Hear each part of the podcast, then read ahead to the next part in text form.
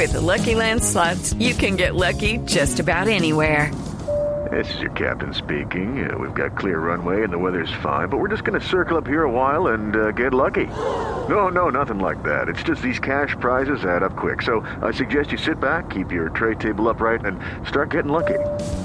Play for free at LuckyLandSlots.com. Are you feeling lucky? No purchase necessary. Void where prohibited by law. 18 plus terms and conditions apply. See website for details.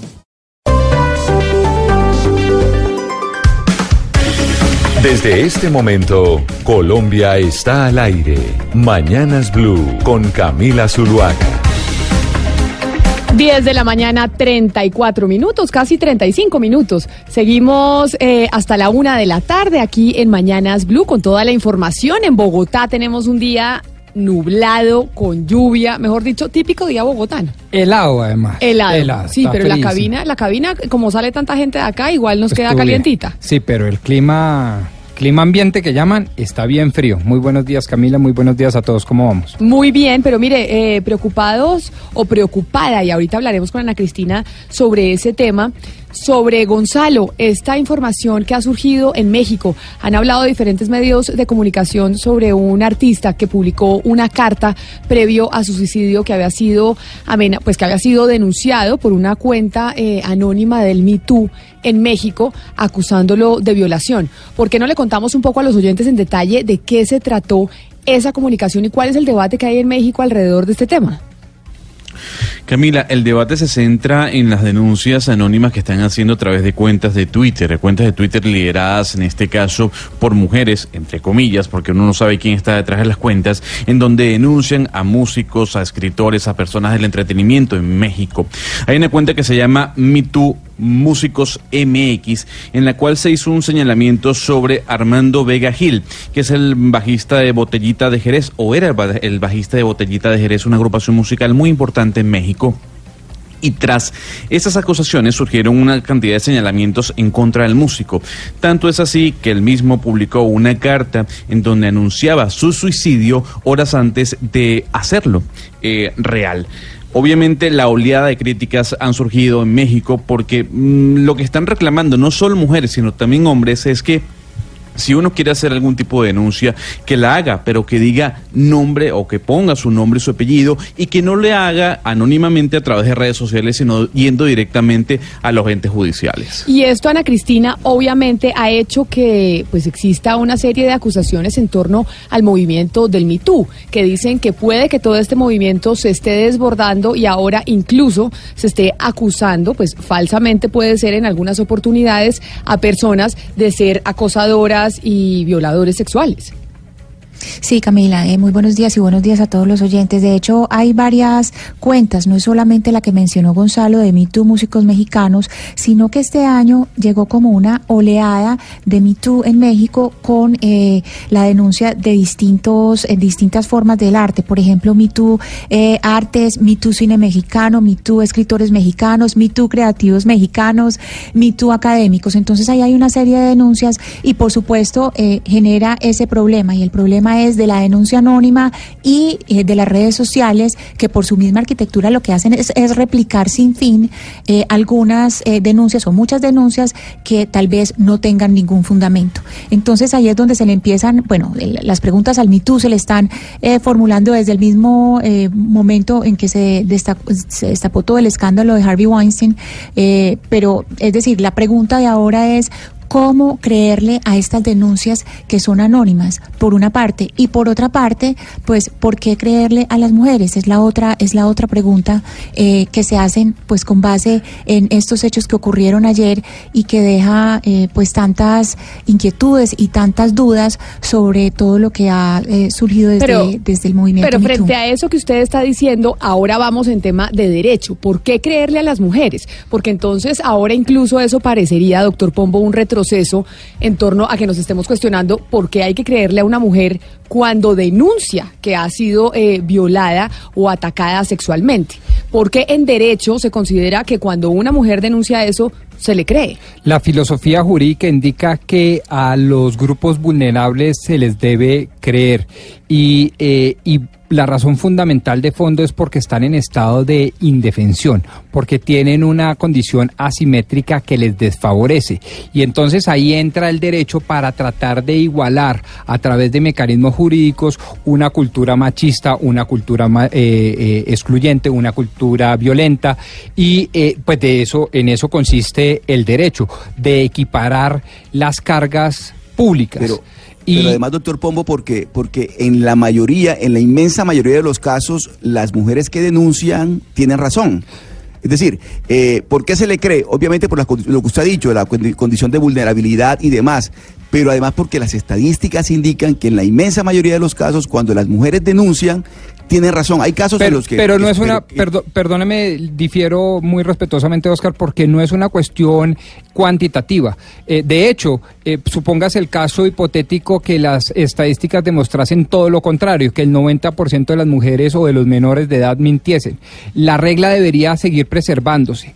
¿Por qué? Porque no es una cuestión que se muestra a través del empirismo cuantitativo de las estadísticas. Es una cuestión filosófica que tiene que ver con la igualdad ante las cargas públicas, que tiene que ver con la intervención del derecho para poner en igualdad de condiciones a unas personas que están en condición de inferioridad. En el caso de las mujeres y de los menores, por ejemplo, inferioridad física. En el caso de los menores, incluso inferioridad psicológica. Y ahí tiene que participar el derecho para decir, oiga, señores, tenemos que generar unas condiciones positivas sin abusar del derecho para que eso mejore. En este caso, el tema importante también creo yo, Camila, eh, con los buenos días para usted y para todos nuestros oyentes, es el tema del anonimato. Es decir, ¿qué tanto crédito se le puede dar eh, a un anonimato que no ha acompañado de, la, de, una denuncia ante la autoridad respectiva? Porque es que aquí estamos viendo el caso del, del, del cantante, del artista mexicano, que entiendo que todo se da por, por, una, por una denuncia anónima. Entonces, ¿cuál es la importancia de la, de la denuncia anónima si no está acompañada de la denuncia ante la respectiva autoridad? Pero por eso precisamente sobre este debate que se suscitó en México y que obviamente nos llega también aquí porque Colombia no está ajeno a que cosas así estén sucediendo, denuncias que se hacen a través de redes sociales, a través de cuentas que son anónimas, el anonimato vale o no vale, pero eso además nos lleva a cuando hay denuncias en algunas oportunidades que no son acertadas y que terminan afectando a otra persona cuando se dice que se abusó sexualmente de ella. Por eso ese es el tema del día, ¿no, doctor Pomo, que le preguntamos a los sobre el tema. Sí, a, nosotros nos parece que esto tiene muchas aristas, pero de pronto esta es una pregunta relevante y que no maltrata a ninguna de las partes. Le preguntamos a los oyentes cuáles creen que deberían ser las consecuencias para una mujer que abusando del derecho denuncia falsamente, denuncia ante los órganos pero de control. Por ejemplo, pero por ejemplo, hay hombres que también denuncian falsamente. Eh, correcto. Entonces, ¿cuál es la consecuencia para hombres y para las personas? Pero existen me, me parece aún mejor la suya, sí señora, para para equilibrar. ¿Cuáles deberían ser las consecuencias, pero no solo jurídicas, porque no se estaba preguntando. Yo tengo una pregunta. Sí señora. Yo, yo te tengo una pregunta. Normalmente la falsa denuncia, ¿qué consecuencia acarrea? Pues la falsa denuncia, hasta donde yo tengo entendido, involucra un eh, tipo autónomo que es falsa denuncia. O sea, uno no puede ir denunciando falsamente. Pero hay otra serie de delitos tipificados. Está el de injuria cuando se le imputan a una persona actuaciones deshonrosas. El de calumnia cuando se le imputan eh, actuaciones criminales.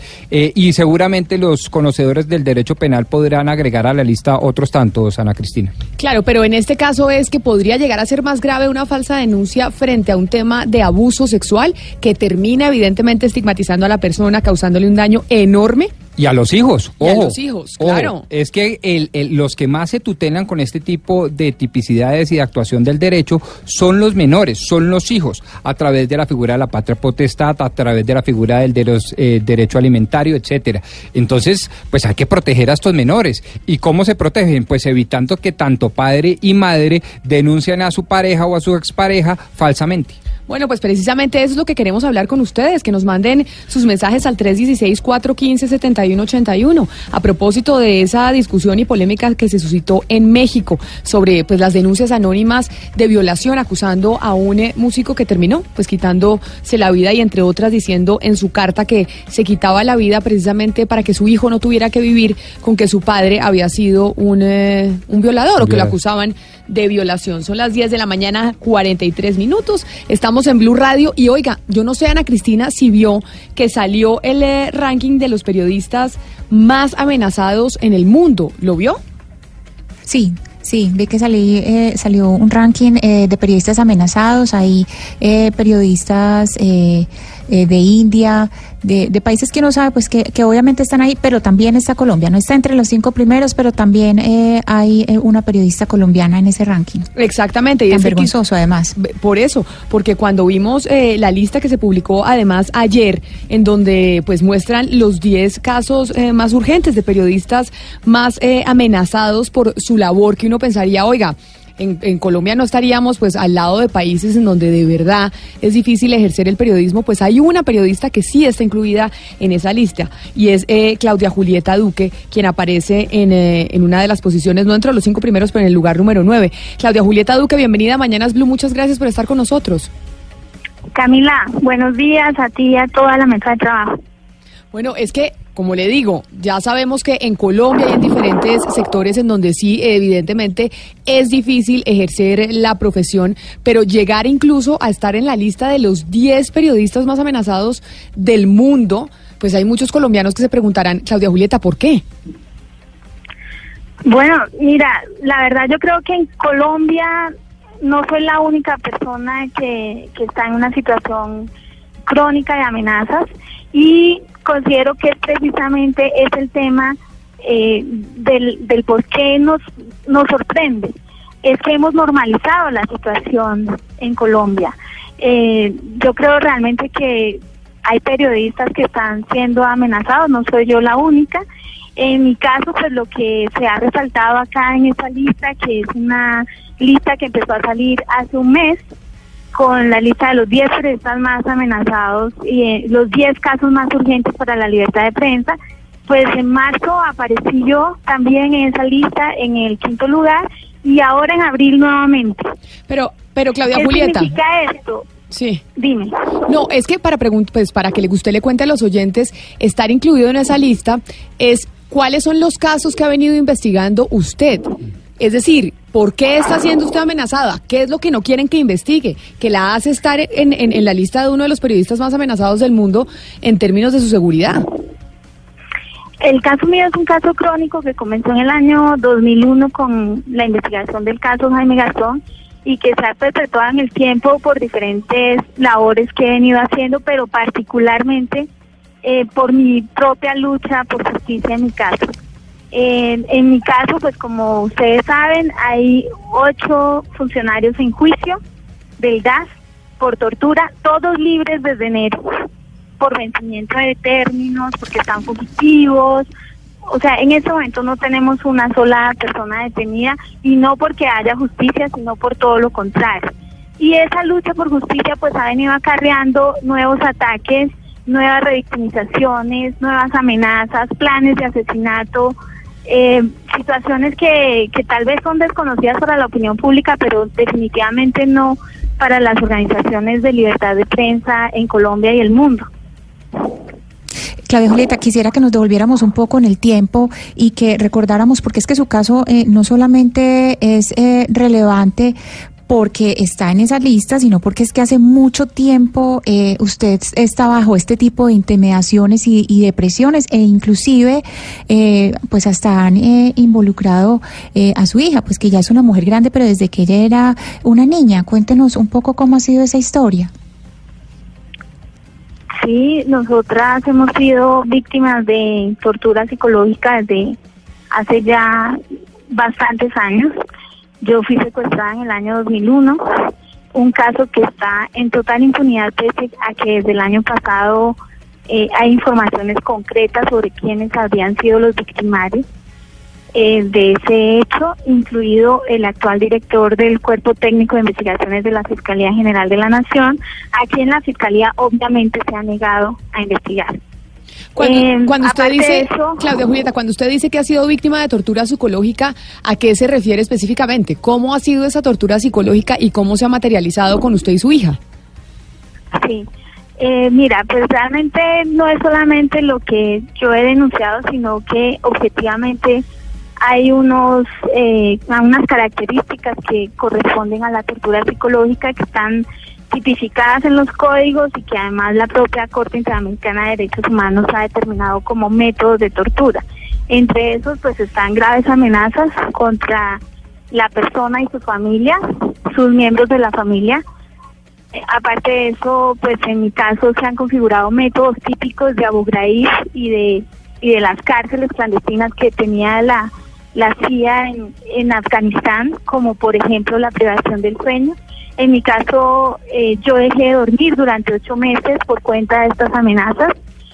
Eh, yo fui aislada completamente en el año 2004 cuando desde los propios medios de comunicación se me tildaba de loca, de mentirosa, de falsa, eh, porque recibía llamadas constantes, hasta 70 llamadas al día, en las que amedrentaban a mi familia y a mí. Entonces, pues eso también se considera un método de tortura, el, el aislamiento, el confinamiento al que yo fui sometida porque hubo muchísimos eh, meses de mi vida, casi años, en los que yo no podía salir de mi casa eh, sin, sin apoyo de, de una de brigadas de paz. Todavía hoy cuento con ellos. Hay lugares eh, y sitios a los que yo no me puedo desplazar sin el apoyo de brigadas de paz. Todo eso ha configurado una tortura sistemática que además la Fiscalía General de la Nación ha considerado ya de forma oficial como crímenes de lesa humanidad. Pero entonces, Claudia Julieta, la razón por la cual esto se sigue presentando y sigue usted en amenazas, la hipótesis que usted tiene es cuál, que no haya, que no hayan dado las autoridades respuesta a esto que usted nos está contando. Mira, los perpetradores de estos hechos están hoy todos libres, número uno. Número dos, no ha habido justicia. Y número tres, eh, a través mío lo que busca es escarmentarse a quien pretenda buscar justicia en Colombia por graves violaciones a los derechos humanos. El mío no es el único caso, eh, tal vez es el que más llama la atención por el perfil, por ser periodista, pero al igual que yo hay muchas víctimas en este país que podrían contar una historia similar o tal vez peor de lo que ha significado para ellos eh, haber asumido la lucha por justicia en graves violaciones a los derechos humanos. Por otro lado, pues ha habido situaciones nuevas que se van sumando a, a esa historia crónica y perpetua triste de mi vida. Y es que eh, yo creo también que cuando una mujer periodista y las personas que están en la mesa, que son mujeres, lo han experimentado en carne propia, incluida tú, eh, las mujeres periodistas cuando participamos del debate público eh, recibimos una serie de ataques que son muy típicas eh, de una sociedad machista que no acepta que una mujer tenga opiniones, digamos, debatibles o polémicas con muchísima más intolerancia que en el caso de los hombres. Entonces a eso se van sumando cosas que para mí casi que se han normalizado, pero yo recibo al menos 25 amenazas y ataques al mes en Twitter, por ejemplo. Eso le iba a preguntar. Y ya ni siquiera las denuncio, ya, las, las, bloqueo y ya están. Eso le iba a preguntar. Usted dice que lleva muchos años en este proceso, pero además muchos años siendo amenazada por estar eh, denunciando violaciones de derechos humanos, pero ahora con la entrada de las redes sociales, con la era digital, estas amenazas anónimas que incluso cabe para el tema que, del tema del día, que pues son eh, el debate que hay en, en, México por cuenta de unas cuentas anónimas denunciando gente, pero ¿se ha exacerbado ese, esas amenazas hacia usted? ¿El hecho de las redes sociales y de permitir el anonimato a través de ellas ha hecho que las cosas sean cada vez más difíciles para una periodista como usted? Pues eh, la verdad es que cuando tú has estado sometida a situaciones tan extremas, ese tipo de amenazas en Twitter casi que uno se, uno las coge, las bloquea, las almacena y, ya. Entonces en mi caso no, pero yo sí he seguido recibiendo amenazas directas. En el año 2017, en septiembre, recibí incluso eh, llamadas telefónicas en las que me dejaron como mensaje de voz ráfagas de metralleta siendo disparadas a mi teléfono. Eh, situaciones que esas sí son muy complejas, eh, situaciones en las que a mí me informan eh, de planes que se están fraguando en mi contra por parte de los mismos perpetradores de que cometieron los hechos de los años 2001 a 2004 y a eso además se le junta ahí sí por redes sociales todo ese tema del fanatismo eh, que hay alrededor de, de las opiniones de los demás y particularmente pues yo tengo como ustedes saben eh, unas denuncias contra el expresidente Álvaro Uribe quien además tiene orden de investigación por la tortura en mi contra, orden que jamás ha sido cumplida por la Comisión de Acusaciones, ni siquiera le han abierto investigación, a pesar de que hay una orden de la Fiscalía en ese sentido desde el 2014. Y cuando yo denuncio que hay impunidad, que el caso eh, simplemente se archiva sin siquiera se haya vencido el término para que se archive, y cuando eso se junta al hecho de que es precisamente Cristina Lombana quien, quien hizo esa ponencia nefasta que archivó de forma injusta y contra derecho la investigación contra Uribe, pues eso hace que reciba 10, 15, 20 insultos, amenazas, eh, gráficos, cosas así, que pues que tú sabes perfectamente que lo más grave de, los fanáticos es que son capaces de pasar a, a, las, a los hechos. Claro. Y bueno, esa es como una situación, como digo yo, casi una nube oscura que está posada sobre mí y que a donde quiera que yo vaya, pues implica eh, muchas situaciones. Ahora, además de eso, con eh, las investigaciones que he venido realizando sobre el tema de Hidroituango, también he venido recibiendo ataques y, amenazas indirectas, eh, incluso de acciones legales, pero también de informaciones que dan cuenta de otro tipo de, de decisiones en mi contra. Claudia Julieta Duque, queríamos eh, llamarla porque pues evidentemente nos había sorprendido esta lista que ha sido publicada en la revista Time, en la revista Forbes, mejor dicho, en los medios internacionales del mundo del informe que entrega la Coalición para la Libertad de Prensa de los 10 casos, los 10 periodistas más amenazados en el mundo y pues lamentablemente ahí está una colombiana que es usted y nos parecía importante llamarla, solidarizarnos con usted públicamente y decir que en, eh, en Colombia no podemos permitir que haya ningún periodista amenazado, pero mucho menos uno de los 10 periodistas más amenazados del mundo. A usted muchas gracias por habernos atendido. Gracias, Camila. A ti y a toda la mesa de trabajo. Salud. Son las 10 de la mañana, 55 minutos. Es que si ustedes entra, si usted entra, doctor Pombo, a mirar, por ejemplo, la lista, estamos al, lado de países como México, que tiene, pues obviamente, a la primera periodista, eh, a la más amenazada del mundo, que es una periodista de la Jornada de México, que se llama Miroslava Brecht. El del después sigue Filipinas, que ya sabe usted que el señor Duterte, pues ha estado eh, bastante en contra de la prensa. Después sigue Vietnam, Kirguistán, India, Nicaragua, Sudán del Sur, Mozambique, Sudán y al lado de todos estos países con complicaciones enormes está Colombia y entonces uno dice internacionalmente, sí deja eso muy mal parado a nuestro país, en donde las instituciones, incluso frente a denuncias desde hace mucho tiempo, como lo menciona Claudia Julieta, pues no haya dado respuesta. Y hoy tengamos que ostentar y estar en una lista de, que, en donde hay una periodista que es una de las más amenazadas del mundo. Y entonces si después decimos, acá no hay nadie de Venezuela, ya que tanto decimos que Venezuela y que Venezuela y que Venezuela, o no hay que Rusia, que Rusia, que Rusia, que China, que China y que China, no. Y ahí está una periodista colombiana, y eso sí es una vergüenza internacional. No, pues total, total, con quizás un agravante, y es que no es una periodista que esté en la mitad del conflicto armado en las zonas rurales. Está en Bogotá denunciando altos casos de corrupción en la mitad de la capital eh, y, hace mucho tiempo. A, a mí me, pues, digamos, me ensombrece mucho el panorama no solo internacional frente a la imagen de Colombia, sino a la ausencia de justicia en casos como estos, que pues uno esperaría que no solo protejan a esta señora, sino que además se le aplique justicia. Pues eso es lo que esperamos todos. 10.57 en este día gris en Bogotá. Ahora les pregunto a mis compañeros cómo está el día en el resto del país. Pongámosle música, Gonzalo. Es martes y no hemos tenido música en esta mañana de de ya segundo día de la semana. Pongámosle un poco de música a estas noticias no tan alentadoras. Sí, usted no quiere ponerle musiquito al programa, Camila. ¿Qué pasa? Mire, yo no, yo sí quiero. ¿No le sorprendió que en esta lista de los periodistas más amenazados haya una colombiana y no un eh, compatriota suyo o una compatriota suya venezolana? En donde decimos que evidentemente ejercer el periodismo en Venezuela es bastante complejo, pero no hay dentro de esa lista un periodista venezolano entre los más amenazados del mundo y si hay una colombiana. Eso parece algo de no creer. Me llama mucho la atención, pero yo le tenía una pregunta. ¿En base a qué hicieron ese estudio? O sea, ¿por qué ese ranking? ¿Por qué ella ocupa ese puesto? ¿En base a qué? ¿Cuáles fueron las, las opciones o, los, o el termómetro que utilizaron?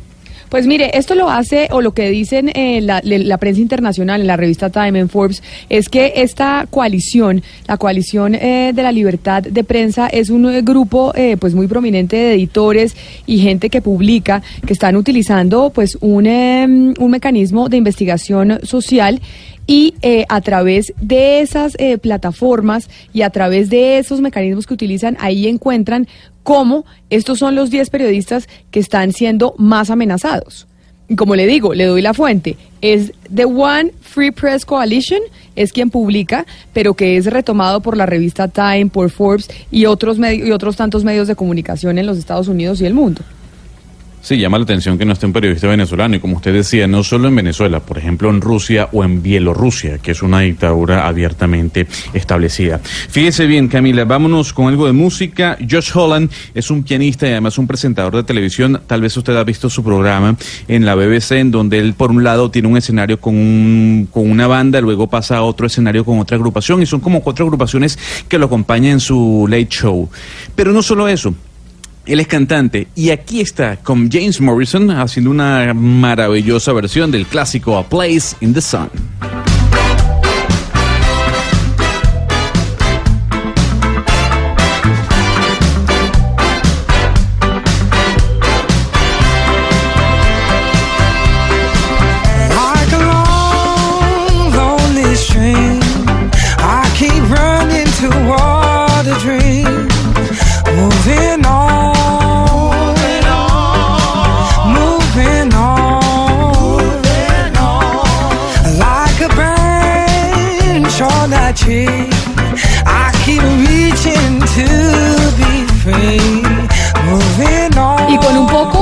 Esta mañana, la Cristina en Bogotá está muy nublado, pero en Medellín, ¿cómo está su cielo? En Medellín está un poquito nublado, 22 eh, grados de temperatura, Camila, y les cuento a los oyentes que hay 15 estaciones de calidad medidora del aire en amarillo y 4 en verde. ¿Eso qué quiere decir? Quiere decir que está respirable. Ah, o sea, tiene una mejor calidad del aire.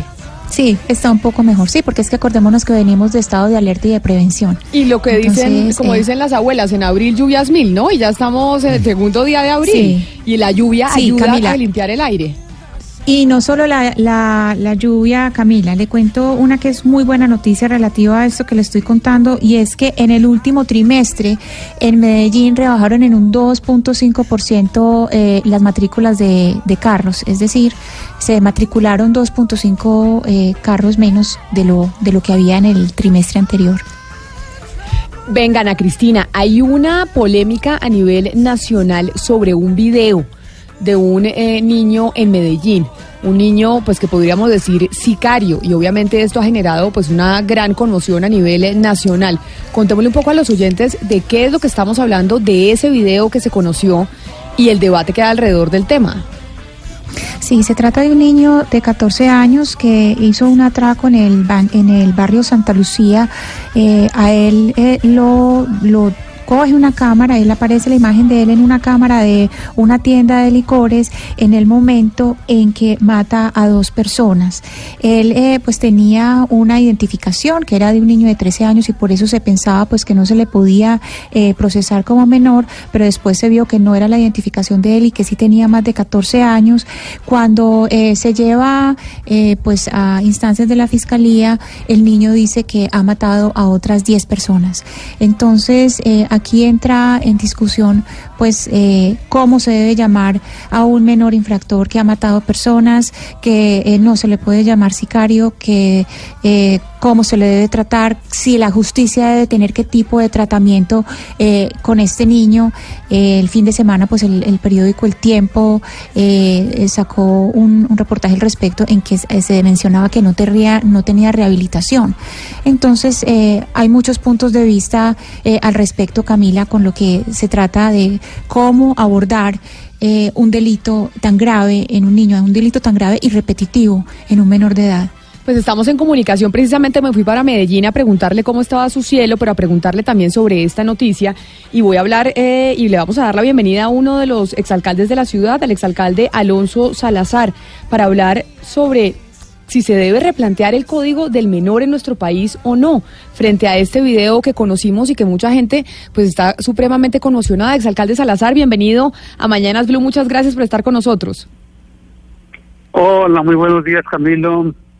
Camila, me da gusto saludarlos, igual que Ana Cristina. Yo le dije buenas tardes, ¿cierto, exalcalde? No, yo no sé por qué estoy en la tarde ya, es buenos días, todavía estamos de día. Exalcalde. Todavía estamos en el mismo hemisferio. Exactamente. Exalcalde, sobre este tema que evidentemente preocupa enormemente, sí valdría la pena pues por lo menos saber cuál es el fenómeno y por qué razones que vemos incluso pues todavía en, en ciudades como Medellín niños que son sicarios. O sea, ¿qué hace que, en Colombia tengamos una condición social en donde hay niños que, como lo mencionaba Ana Cristina, pues ya llevan 10 muertos encima? Sí, es una, una realidad que a mí, a mí en lo personal me conmueve muchísimo. Y en esta zona yo estuve viviendo hace unos 30 años y vi la evolución de varios chicos de estos. Uno de ellos es incluso protagonista de, ese texto que yo escribí en aquel tiempo que llamamos Nacimos para Semilla.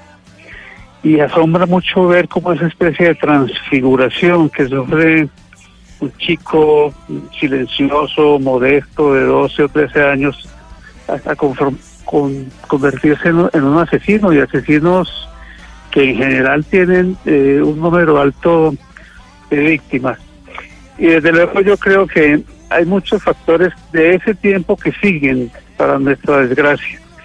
El tema de la seguridad a mí no me gusta utilizarlo políticamente, yo lo asumo mucho más como una responsabilidad colectiva, como un tema social, excepto pues algunos sectores de la policía y de la política que son abiertamente corruptos. Lo que creo yo es que compete analizarnos. Yo creo que hay un primer factor de base radical, fractura de familia estas familias migrantes no han logrado un acomodo en, la, en esa ciudad que creció precipitadamente. El rol del hombre sigue siendo en general padres ausentes que dejan la carga sobre las madres. Estructuras delictivas de cierto poder presente. Eh, ellos a veces actúan a favor de esas estructuras o eventualmente independientemente. Yo no sé cuál sea el caso de este chico pero que mientras esas estructuras estén ahí como algo intransformable, como algo que no se modifica, estamos en una situación problemática. Corrupción de la fuerza pública. En fin, lo que creo yo es que hay como una especie de, ecosistema que favorece conductas anómalas de estos jóvenes. Eh, hemos transformado como ciudad ciertas causas de las que llamábamos objetivas, quizá hoy los jóvenes tienen asegurados los cursos en, la educación, hay sistemas de, restaurantes escolares, hay escuelas populares de deporte, escuelas populares de música, pero donde... Sí, exalcalde, precisamente... Precisamente sobre eso le, le, quería preguntar sobre lo que ha cambiado, porque es que este fenómeno del, de la instrumentalización de los niños eh, a cargo, pues primero del narcotráfico y, y después ya de, de, todo tipo de, de bandas eh, criminales, eh, se perpetúa y sigue. Entonces, le, quisiera preguntar desde su perspectiva, desde los años 80, cuando se empezó a ver esto, o no sé si es un poco más desde finales de los 70, ¿cómo ha cambiado la manera en que las autoridades abordan este tipo de casos?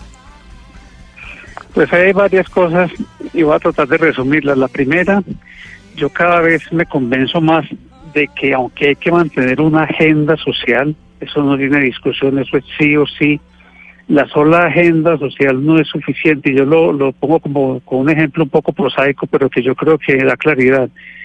Si hay conflicto en una calle sin pavimento, la calle se pavimenta y el conflicto sigue sobre el pavimento porque obedece también a otras a otro tipo de, de, razones de inclusión, de, de, identidad con valores, de afectación o no de, de, las jerarquías de las jerarquías sociales.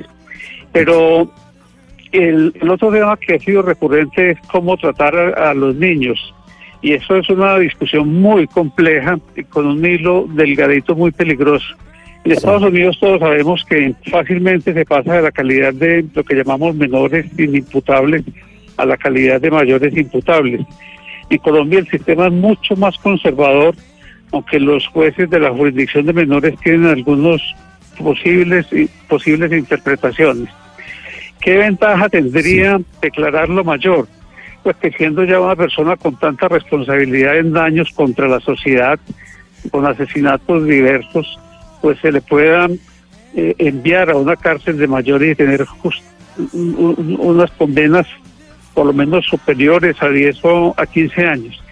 ¿Cuál es el grave riesgo? Que ese sea un boquete por el cual fácilmente se termine convirtiendo a cualquier niño infractor o delictivo en mayor. Es alcalde, pero, y sobre eso, existiendo ineficacia del sistema para tratarlos. Sobre eso quería preguntarle precisamente, porque es que, digamos, en lo que tiene que ver con el, el tratamiento a los menores o a los adolescentes, por un lado se le propone que voten, que sea, que voten antes de los 18 años, que ya tienen la capacidad para elegir a los 16, que hay un proyecto de ley que, apunta en esa dirección pero por otra parte resulta que es que ese menor de 16 años no puede ser, eh, es, inimputable. Entonces, ¿cómo tratar desde el punto de vista de la sociedad a los, a los, a este tipo de, adolescentes y de, y de menores? No, yo creo que los jueces que evalúan, nada más en las comisarías, tienen unos equipos interdisciplinarios, incluidos psicólogos, que deben tener esa, autonomía y tener un criterio fino para tomar la decisión de ascenderlos, digamos, si, se puede decir, a, la condición de mayores y, con, y con la responsabilidad que se debe hacer, porque no hacerlo también es enviar un mensaje muy problemático y muy complejo a los congéneres que se pueden hacer tan graves cosas sin que esto tenga, tenga repercusiones. Ahora bien, yo creo que todos seguimos en la conciencia de que tenemos que trabajar en la base social, cultural, familiar, en la base escolar, para que esto se transforme de fondo, porque si no se nos se nos presentará de todas maneras periódicamente un, asunto de estos. Exalcalde de Medellín, Alonso Salazar, gracias por haber estado con nosotros. Feliz mañana, porque todavía eh, no es tarde, y por habernos compartido, pues, sobre todo esta preocupación que tienen muchos colombianos, y es ver lo que está pasando con los niños, que todavía tenemos niños, pues, sicarios. Feliz mañana. Para usted, Camila, para toda la gente en la Cristina, chao.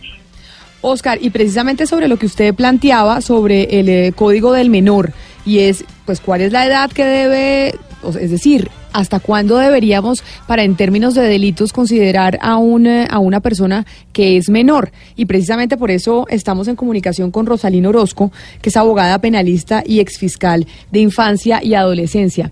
Doctora Orozco, bienvenida a Mañanas Blue, gracias por estar con nosotros. Hola Camila, muy buenos días. Un saludo para ti y toda tu audiencia.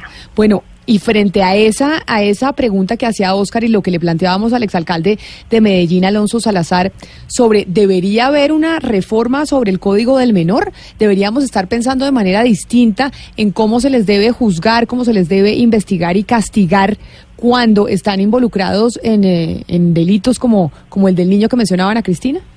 Hola Camila, frente a ese punto, el problema es que no podemos estar haciendo reformas a los códigos que tenemos actualmente únicamente desde una visión populista. Es decir, si los menores comienzan a delinquir a los 10 años, entonces bajemos la edad de punibilidad de los menores a los 10 años. Creo que el problema es mucho más profundo, es hay que analizar son las circunstancias en que en este momento se está aplicando la ley, el núcleo familiar que rodea a ese menor y cuáles son las medidas que están tomando las autoridades para evitar que los menores sean eh, iniciados en la actividad criminal desde tan temprana edad como está ocurriendo en este momento. Pero yo no creo que sea populista, doctor, doctora Rosco, qué pena le interrumpo, pero no creo que sea populista decir que un niño a los 12 años ha matado 10 personas, 12 personas y puede, o sea, no puede recibir ningún tipo de castigo. Eso no es populismo, es digamos, es una realidad que hay que abordar y estamos preguntando desde qué, desde, de qué manera podemos abordarla para que, para que tenga una efectividad.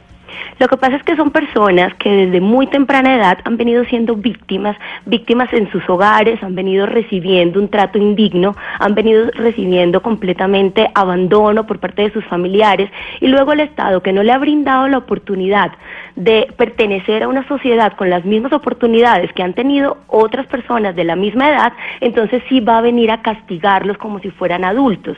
Es decir, yo no estoy de acuerdo con que los menores de 12 años sean premiados por cometer este tipo de conductas. Tampoco estamos viendo que son niños que ocurren todos los días que están cometiendo 10 homicidios antes de cumplir 13 años. Es decir, es una excepción. y por la excepción que ocurre no vamos a cambiar la ley que en este momento está vigente. Es decir, en este momento tenemos un sistema de responsabilidad penal que no hace inimputables a los menores, lo que hace es que sean imputables de acuerdo a un sistema especial a partir de los 14 años de edad. Antes de esa edad son personas que no son sometidas a ningún tipo de responsabilidad penal porque lo que merecen es una protección especial por parte del bienestar familiar y así lo dice la norma. Es decir, ellos no quedan eh, a su eh, libre albedrío o a su arbitrio, sino que son sometidos a un programa especial por parte del Instituto Colombiano de Bienestar Familiar que debe iniciar todas las acciones pertinentes para brindarle la protección a él, protección a su familia y obviamente a las personas que están siendo víctimas de los delitos que ellos cometan. Pero, doctora Rosalín, un enfoque podría ser el de la condición de víctima del niño que mata o se convierte en sicario. Pero yo creo que hay otro, y quiero oír su opinión, que tiene que ver con el grado de discernimiento y la profundidad en el raciocinio del menor porque es que lo que yo entendía de mis clases de hace años de derecho penal, cuando usted estaba en la universidad, cuando yo estaba en la universidad, es que eso influye enormemente en el momento de tipificar el delito, porque no se le puede exigir a un mayor de edad lo mismo que se le exige a un inimputable menor de edad de, diga usted, siete años. Eso, ¿qué tanto está jugando hoy en el Código del Menor? Mire, el Código del Menor trae unas reglas muy claras. Dice, las personas antes de los 14 años son inimputables. No importa las conductas que cometan, no importa el delito que cometan. Si no ha cumplido 14 años, no puede ser sujeto de responsabilidad penal. Pero y entonces, ¿qué hacemos? Discúlpeme, yo la interrumpo, eh, doctora Orozco. Y entonces, ¿qué hacemos entonces cuando hay niños que tienen 10 años, por ejemplo, y ya han matado tres o cuatro personas? En ese, en ese caso, como les decía, tienen que ser sometidos a un proceso de protección por parte del Instituto Colombiano de Bienestar Familiar.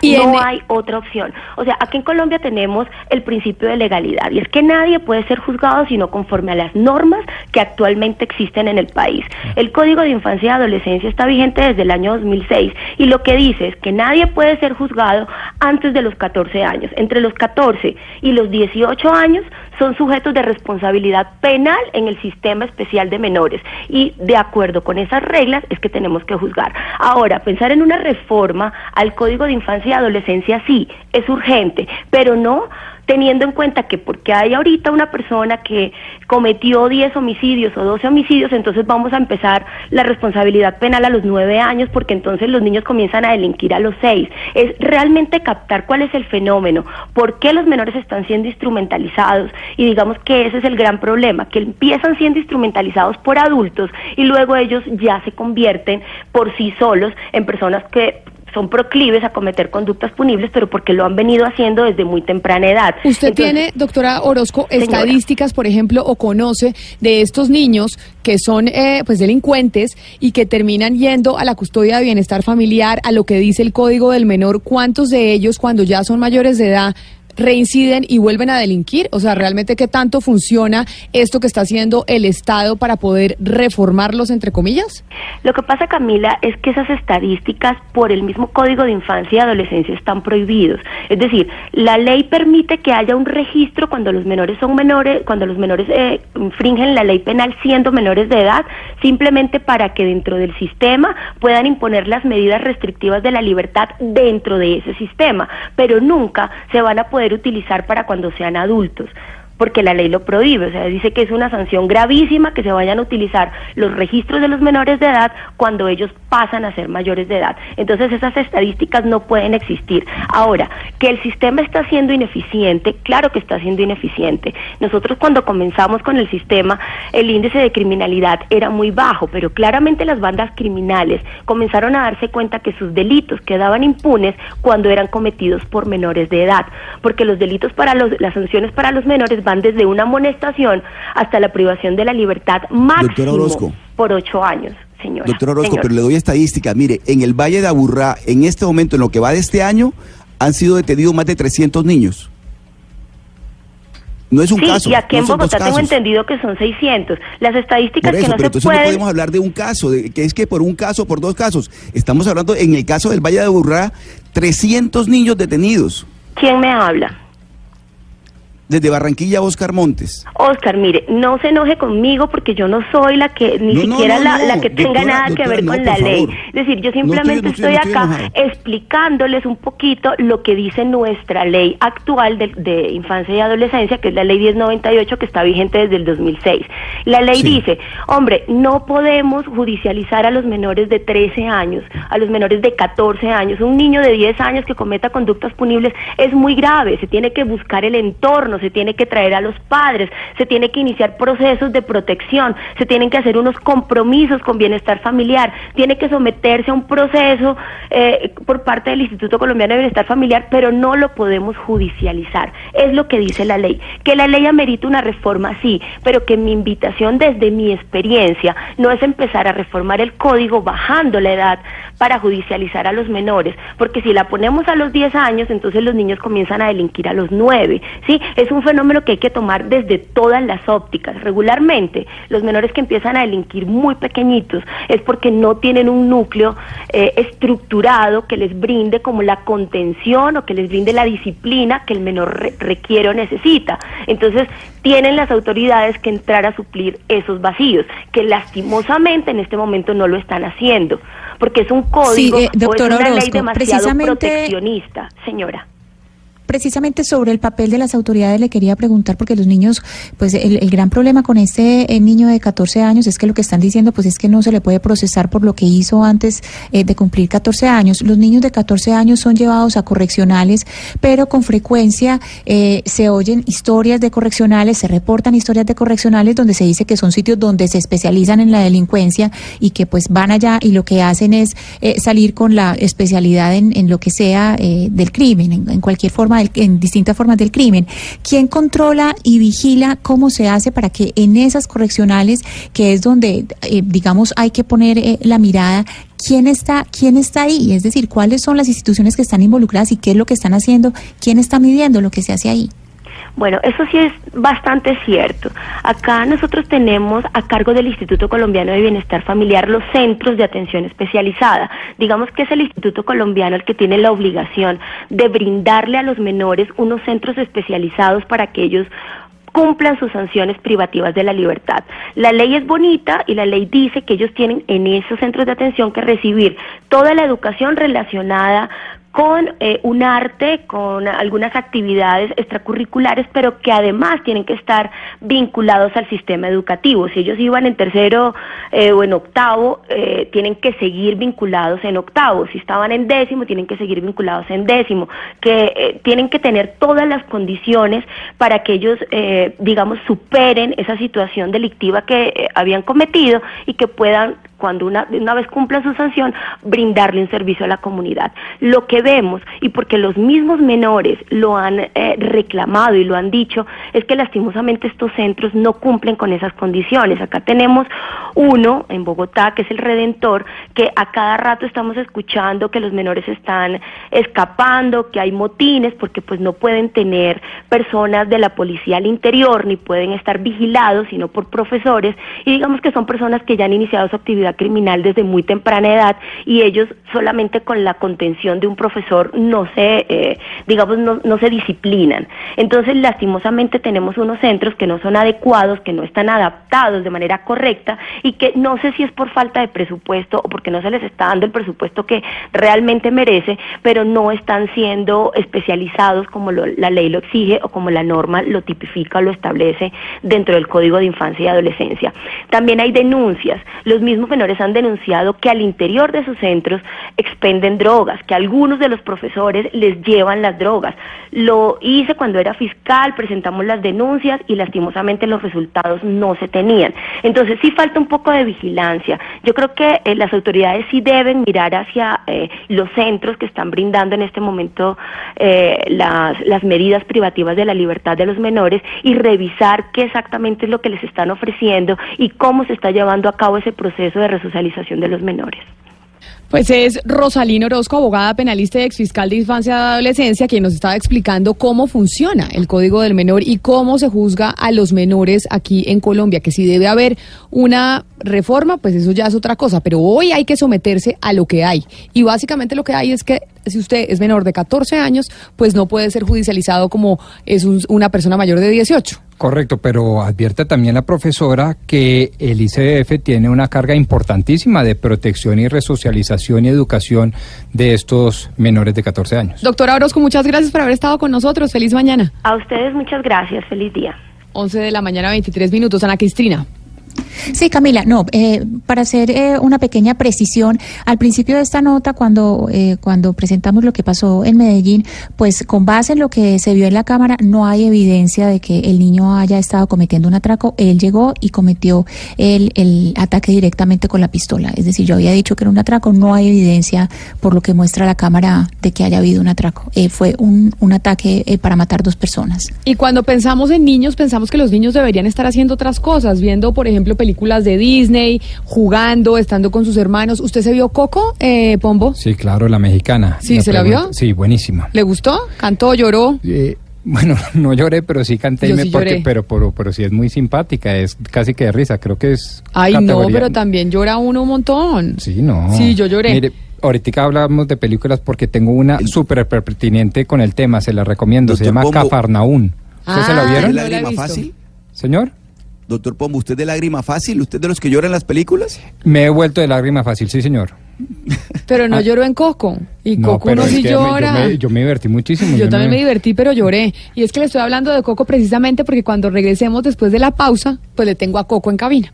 A Coco no, a su nieto. 11 de la ah. mañana, 24 minutos. Ya volvemos.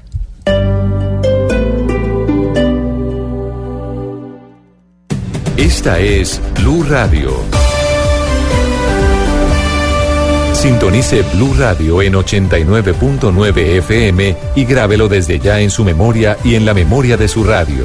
Blue Radio, la nueva alternativa. Inspire Talks de Endeavor Colombia vuelve a Cartagena el próximo 24 de abril. Inspírate con las mejores historias de los emprendedores de la red Endeavor y comprueba que sí es posible convertir un emprendimiento en una empresa de alto impacto. Regístrate ya en www.endeavor.org.co. Apoya Caracol Televisión, El Espectador y Blue Radio. Cuando Colombia está al aire, las preocupaciones de los oyentes también lo están. Si tienes denuncias desde cualquier parte de Colombia, escríbenos a colombiaestalaire@bluradio.com. Cada caso tiene su espacio en Mañanas Blue cuando Colombia está al aire. Blue Radio, la nueva alternativa. Inspire Talks de Endeavor Colombia vuelve a Cartagena el próximo 24 de abril. Inspírate con las mejores historias de los emprendedores de la red Endeavor y comprueba que sí es posible convertir un emprendimiento en una empresa de alto impacto. Regístrate ya en www.endeavor.org.co. Apoya Caracol Televisión, El Espectador y Blue Radio. La música de este programa. Nuestro playlist disponible en Spotify. Búsquenos. Colombia está al aire.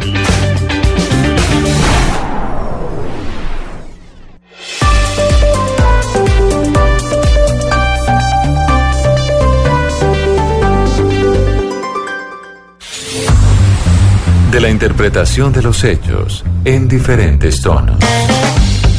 Mañanas Blue. Mañanas Blue. Colombia está al aire.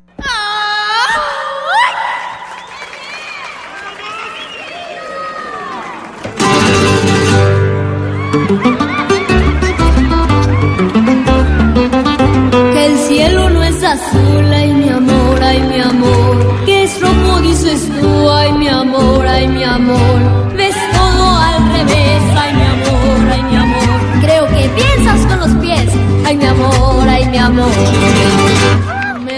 Un poco loco, un poquitito loco, estoy adivinando. Ahí le tengo una canción de Coco, de la película. Yo la vi el 24 de diciembre del 2017.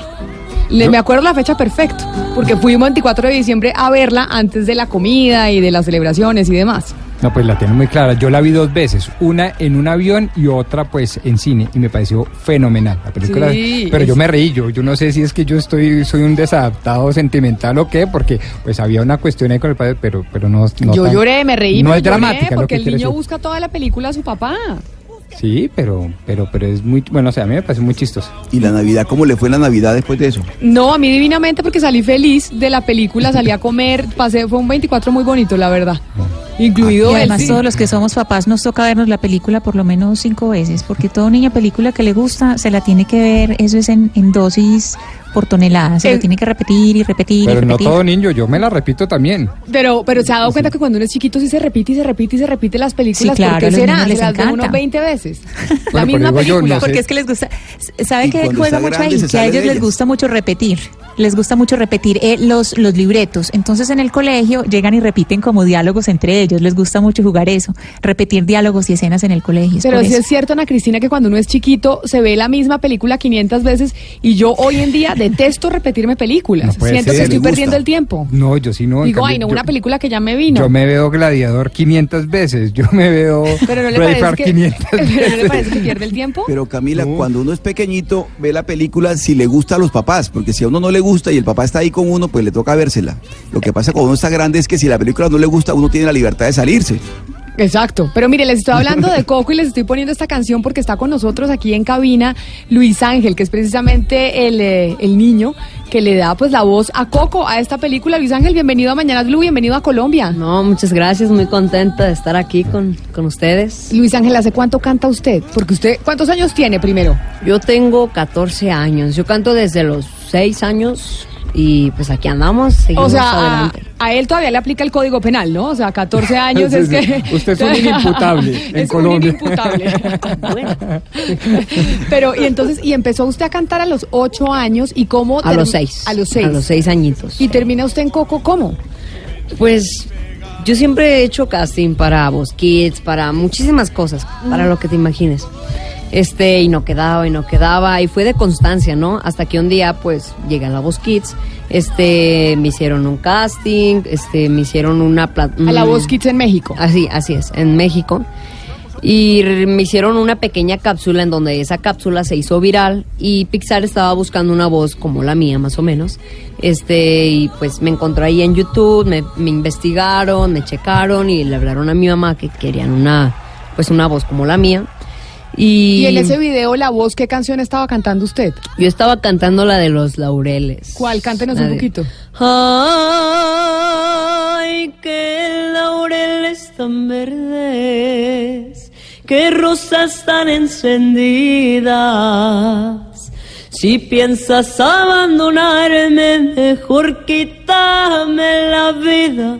Alza los ojos al verme si no estás comprometida. Ay, no, pues obviamente Oh, por eso se volvió sí, viral la canción. Y pues resultó que, pues, que le hablaron a mi mamá, yo ahí iba al casting, muy contento, y yo había perdido las esperanzas de que me escogieran para esta película porque nos tardaron más de un mes en hablarnos.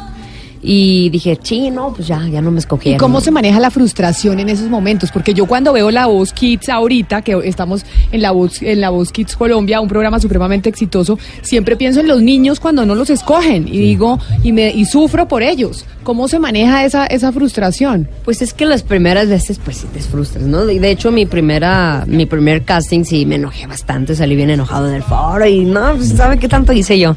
Pero como que los vas como que ya tomando así como, ah, pues bueno, pues otra vez a seguirle luchando, ¿no? Y es como que mucha constancia, mucha disciplina de estar pues siguiendo con esto, ¿no? Es algo que que pues con el tiempo vas a ir aprendiendo de los errores. Y entonces, ¿en qué momento lo llaman de Coco y le dicen, oiga, no, sí, usted va a ser eh, Miguelito? Después de todo un mes, le hablan a mi mamá y le dice, no, pues y yo llegando a la escuela, llegando de la escuela, me dijo, no, pues que sí quedaste y yo, wow, o sea, me impresioné mucho porque pues para una película de Pixar, ¿no? Que pues eh, tenemos a Toy Story, tenemos a Cars, que siempre han pegado estas películas y pues una película nueva y que sea mexicana, pues la verdad es que sí es algo grande y la verdad que me sentía un poco nervioso porque en mi vida había hecho doblaje de voz y es la primera vez que hago doblaje de voz y la verdad que fue una experiencia muy bonita. es algo que me gustó mucho y que sí lo volvería a hacer. ¿Y, volvería a hacer doblaje de voz? o sea, volvería a hacer películas también. Sí, sí, sí, volvería a hacer doblaje de voz y películas. ¿Y qué pasa con el colegio? Porque entonces decimos si los niños deberían estar, eh, no obviamente aplicándoles el código del menor. Es que el colegio quita mucho tiempo, responde. No, el colegio pero ¿cómo? ¿Cómo hace con el colegio, las tareas, etcétera? Eh, es cierto. Este, pues es que mis compañeros me apoyan, los maestros también me apoyan mucho en ese aspecto. De hecho, abrieron una plataforma en donde yo puedo entrar y así hacer mis tareas pues más fácil, ¿no? Este, ahí tienen como maestros que te explican, videos que te explican de cómo hacer esto, cómo hacer el otro. Y pues para mí ya es más fácil, ¿no? Este, los maestros me apoyan un montón y saliendo de secundaria pues ya hacer mi carrera por línea. Mi nos, prepa por línea. Pues nosotros lo conocimos o conocimos su voz y el doblaje, la canción, etcétera, por Coco haciendo usted de Miguelito. ¿Qué lo trae por Colombia? Ay, ¿Ya pues, había venido o es su primera vez? Eh, no, sí, ya habíamos tenido la oportunidad de estar aquí en Colombia. Las que, la gente de aquí de Colombia es muy amable, son bien chidos acá. Y sí, ya habíamos tenido la oportunidad de estar acá. ¿Y qué, ¿Y qué lo trae en esta oportunidad? ¿Tiene alguna presentación? Así es, tenemos presentación el 27 de abril para los que quieran ir. Están invitadísimos en el Teatro ABC. Y si quieren comprar los boletos, ahí por tu boleta, ahí va a estar. Ah, sí, para que vaya, y a su esposa, señor Pombo. ¿Y solo música mexicana? Solo música regional mexicana, pero pues también va a estar las de Coco, vamos a bailar. Tenemos un show increíble para toda la familia. Ay, bueno, pero entonces, ¿usted sabe todas las canciones? Que uno le pide aquí, nosotros en Colombia nos creemos mexicanos, ¿ha visto? Que nosotros nos creemos y nos Somos aspiracionales. Somos aspiracionales y llamamos mariachi a los 15, mariachi al matrimonio, mariachi a todo. O sea, la que le pidan, ¿usted se la sabe cantar? Pues si me la sé, pues sí. A ver, a ver, ¿quién se voy a decirle, Oscar, ¿a usted le gusta el mariachi o no? Sí, claro que sí. ¿Y quiere pedir una canción? ¿Le hablo la rocola a usted? Eh, ¿O no? ¿Canciones mexicanas? No, pero ya vi yo que le ayudo, Yo le ayudo. sí, sí, sí. ¿Sí me deja? A ver, ¿cuál? Mujeres divinas. Hablando de mujeres y traiciones, se fueron consumiendo las botellas. Pidieron que cantara mis canciones y yo canté unas dos en contra de ellas. Ay, ¿abre la rocola otra vez con Ana Cristina? Ana Cristina, ¿abre usted la rocola? Sí, la llorona. Ay, de mi llorona, llorona, llévame al río. Ay, de mi llorona, llorona, llorona, llévame al río. Y otro que nos encanta a nosotros acá es el Sol de México, Luis Miguel. ¿Tiene canciones de Luis Miguel usted o no? Ay, ay, ay, pues tenemos, ¿qué será? Si nos dejan, por ejemplo, bueno, Luis Miguel canta si nos dejan, pero esa no es de él. Es de José Alfredo Jiménez. Exacto. Si nos dejan, nos vamos a querer toda la vida. Si nos dejan, nos vamos a vivir a un mundo nuevo. Yo creo podemos ver el nuevo amanecer de un nuevo día. Yo pienso que tú y yo podemos ser felices todavía. Esa es la canción que a mí más me gusta. Aplaudamos. Es que deberíamos tener, deberíamos tener aplausos grabados. Y cuando usted hizo la voz de Coco en la película, ¿era su voz o usted la tuvo que hacer, eh, le tuvo que hacer algún efecto en particular? No, es mi voz, sí, sí. De hecho, le dificultamos bastante en la canción de Recuérdame, porque esa canción empieza súper grave y termina súper aguda. Y pues también ahorita por los cambios de voz y cosas así, pues sí es más difícil, pero pues ahí le estamos echando ganas. Por los cambios de voz, cuando ustedes están, es decir, entrando a la adolescencia, ¿cómo lo manejan? Pues con clases de canto es como, es mucha dedicación todo esto, ¿no? Es como que mucha disciplina al momento de que pues estás haciendo esto, ¿no? Porque pues no es nada fácil. Muchos dicen que, ay, pues está parando en el escenario y ya está cantando, ¿no? Y no es eso, ¿no? O sea, de hecho son varios años de, pues de experiencia. Yo ya llevo en esto ocho años de mi vida cantando, creo, sí. Si me hice malas cuentas, más o menos. Si ve, él tiene 14 años y creo que ha hecho más que usted y yo juntos, Pombo. Ah, no, pues de lejos. Pero además ya llegó a la pantalla grande. Exacto, ya llegó a la pantalla grande, a Pixar y en los Estados Unidos. Mi Luis Ángel, ¿por qué no nos despedimos con una canción de Coco? La que usted quiera. Claro que sí. A ver, y le ponemos acá el efecto para, para despedirnos con la canción en vivo. Va. Tú me traes un poco loco, un poquitito loco, estoy adivinando qué quieres y pa' cuándo y así estoy celebrando que me he vuelto un poco loco. Bravo, Luis Ángel, muchísimas gracias por venir acá a Mañanas Blue. Que le vaya muy bien en esas presentaciones y allá estaremos Pombo y yo. Viéndolo cantar en ese show, eso es para grandes y chicos, ¿no? Ah, claro que sí, para toda la familia, para si se quieren llevar a los niños, a las niñas y pues a los la papás, abuelita, diga. a los papás, a todos se pueden llevar. Luis Ángel, muchas gracias por venir, bienvenido siempre aquí. Muchas gracias. En donde lo recibimos hablando del código del menor, ¿no? Que es esto, este popurrí de temas. Luis Ángel, feliz mañana. No, muchísimas gracias a ustedes. 11 de la mañana, 37 minutos, ya volvemos aquí a. Ellos son y el recuerdo nos dio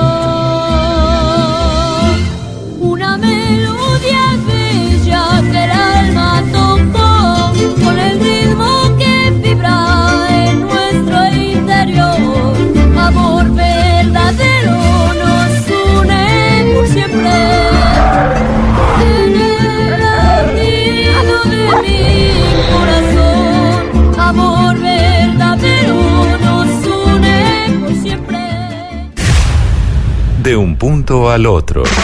De un punto al otro. Voces que recorren el país. Colombia está al aire. Cuando Colombia está al aire, las preocupaciones de los oyentes también lo están. Si tienes denuncias desde cualquier parte de Colombia, escríbenos a colombiaestalaire@bluradio.com. Cada caso tiene su espacio en Mañanas Blue cuando Colombia está al aire. Blue Radio, la nueva alternativa.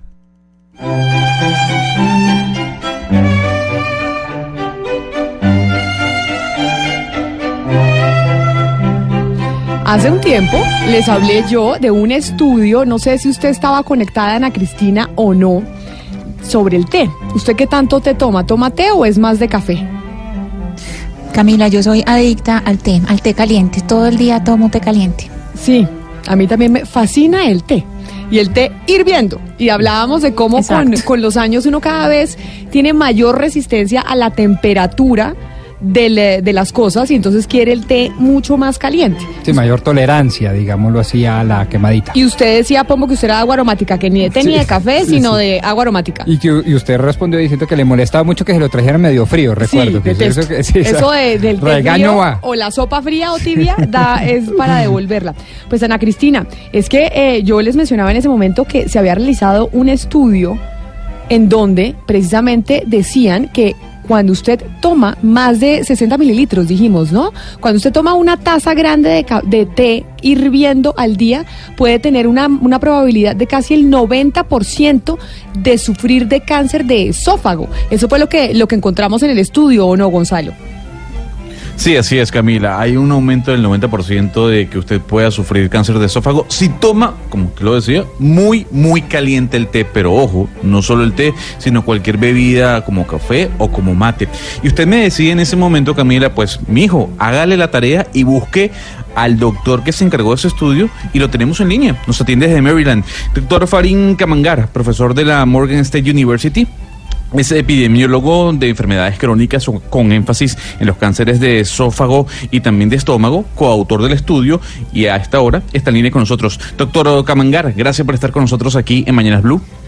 I'm doing very well, thank you.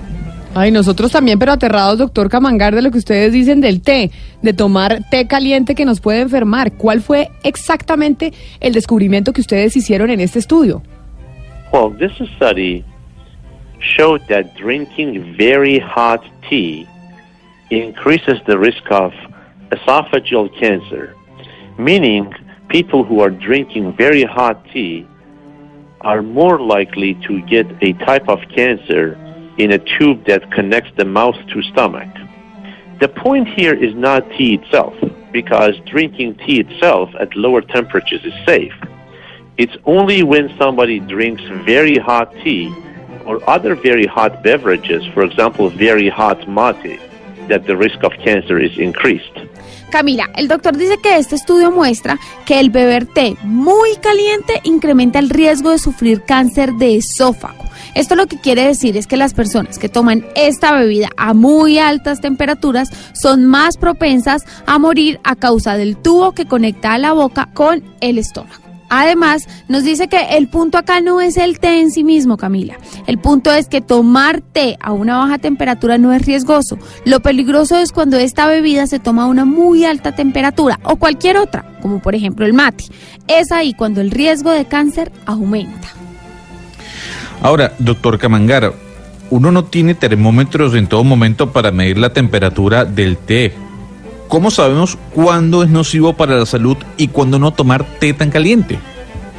People, you don't need a thermometer. People usually know if they are drinking their tea very hot. So, for example, if you are drinking tea at temperatures that most of your friends cannot drink it like that, that's way too hot.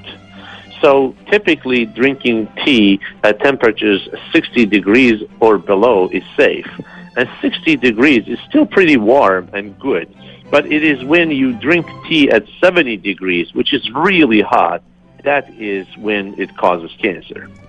Bueno, Gonzalo, nos dice el doctor que usted no necesita realmente un termómetro. La gente sabe muy bien cuando se está tomando un té muy caliente. Por ejemplo, Gonzalo, si usted está tomando el té a una temperatura que la mayoría de sus amigos no puede hacerlo, téngalo por seguro que esto quiere decir que está demasiado caliente. 60 grados o menos es la temperatura ideal para tomarse el té. Y de esta manera no es perjudicial y es bastante agradable consumirlo. Pero tomarse el té a 70 grados o más es algo que es muy caliente.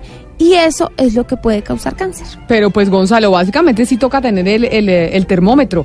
Pero mire, profesor eh, Camangara, autor de este estudio, mire, hay otros estudios que dicen que pues ingerir alimentos muy calientes produce cáncer, pero por ejemplo el café.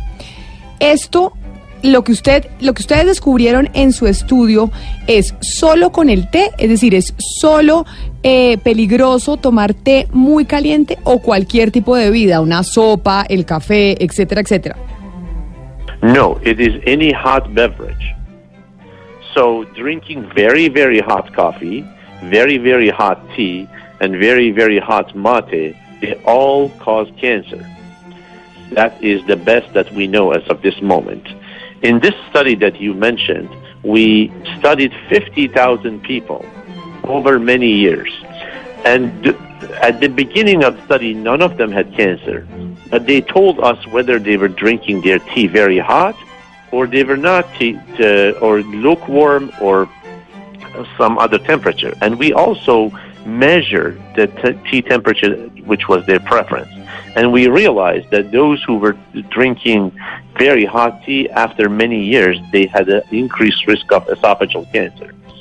Similar studies have been done with coffee and with mate. For example, in some areas of southern Brazil and uh, northern Argentina and in Uruguay, when people drink very hot mate, they have a higher rate of esophageal cancer. So drinking very hot mate, for example, can do the same thing. Just let it cool down a little bit, not too cold, lukewarm or a little bit warm is good, but not too hot. No, Camila, no solo pasa con el té, pasa con cualquier bebida que esté demasiado caliente, sea té, café o cualquier otra. Todas terminan causando cáncer. Eso fue lo que el doctor investigó hasta ahora. En esa investigación que él hizo, estudiaron a 50 mil personas, todas con bastantes años. Al inicio de la investigación ninguno tenía cáncer y la idea era que ellos a medida que avanzaban pues iban contando cuánto tomaban el té caliente o cuándo a una temperatura normal y pues también ellos mismos midieron la temperatura en la investigación y encontraron que aquellos que bebían té a muy altas temperaturas incrementaban el riesgo de cáncer de esófago. Ha habido otros estudios que corroboran lo que el doctor investigó. Esos estudios los hicieron en Brasil y en Argentina con el tema del mate o el café. Dentro del estudio, doctor, ¿hubo algún tipo de variación que le llamara la atención? Me refiero a, ¿se ven más casos de cáncer en el esófago en hombres, en mujeres, en personas blancas, en personas negras, en fin? So, uh, uh, so in this study, which was focused mostly on temperature, it, the increased temperature was a risk factor for both men and women. It is true that some groups have get more esophageal cancer than others, but drinking hot tea is both bad for both men and women. Pues Gonzalo, el doctor nos dice que este estudio estaba concentrado en la temperatura, en observar el riesgo de la temperatura. Es cierto que hay grupos que han mostrado un mayor riesgo de tener cáncer que otros, pero el riesgo del té muy caliente es tanto para hombres como para mujeres. Pues básicamente el doctor Ana Cristina nos dejó, como se dice coloquialmente, pues fregados porque yo tomo todo súper caliente. sí. claro. nos pegó la lápida porque yo me tomo el té, pero hirviendo y lo mismo la sopa. Si no es hirviendo, no me gusta. Exacto. Pero eso es ya como síndrome de estar mayor, porque a mí me pasa igual. Cuando era chiquita y me tomaba la sopa de mi mamá, yo decía, mi mamá se toma las cosas hirviendo. Y ahora creo que me la tomo a la misma, a la misma temperatura. Pero voy a despedir al profesor eh, Farid Kamangar, profesor de la Morgan State University, epidemiólogo de enfermedades crónicas con énfasis en cáncer de y precisamente pues su estudio habla de si usted toma las cosas muy caliente, té, sopa, café, lo que sea, tiene un riesgo muchísimo mayor de concebir cáncer de esófago. Profesor Camangar, gracias por haber estado con nosotros hoy aquí en Mañanas Blue. Thank you very much. Bye bye. Hasta luego, 11 de la mañana, 48 minutos. Ya sabe, pongo el café, menos caliente. Ana Cristina, menos caliente la sopa, el té y todo. A pesar de que eso a uno le puede llegar a producir mal genio o no. Sí, qué pesar. Es que solamente la idea ya, ya ya me tiene como medio indispuesta solamente la idea de pensar en lo tibio. Es que las bebidas tibias son horribles. Todo lo tibio. Todo lo tibio. Exacto, sí, todo, lo, tibio, exacto, Pero es que el porcentaje es muy alto. 90% de probabilidad es muy alto. Impresionante. o sea, eso. sí lo pone uno a pensar. A volvernos Porque tibios. si uno le hubieran mandado una generalidad de que no, que es que es muy caliente, no, ah, pues sí, pero 90% es muy alto. Es muy alto. 11 de la mañana, 48 minutos. Se los dejo con la musiquita del té. Llegan las noticias a Medellín, Cali, Barranquilla y Bucaramanga.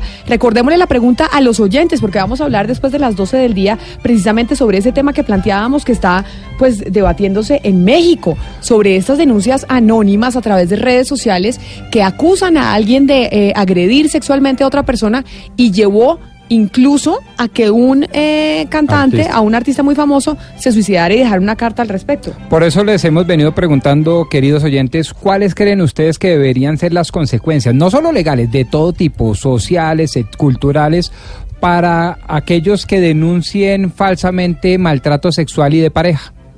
Esa es nuestra pregunta. Queremos oír sus mensajes precisamente después de las 12 del día en el 316-415-7181. Son las 11 de la mañana, 49 minutos.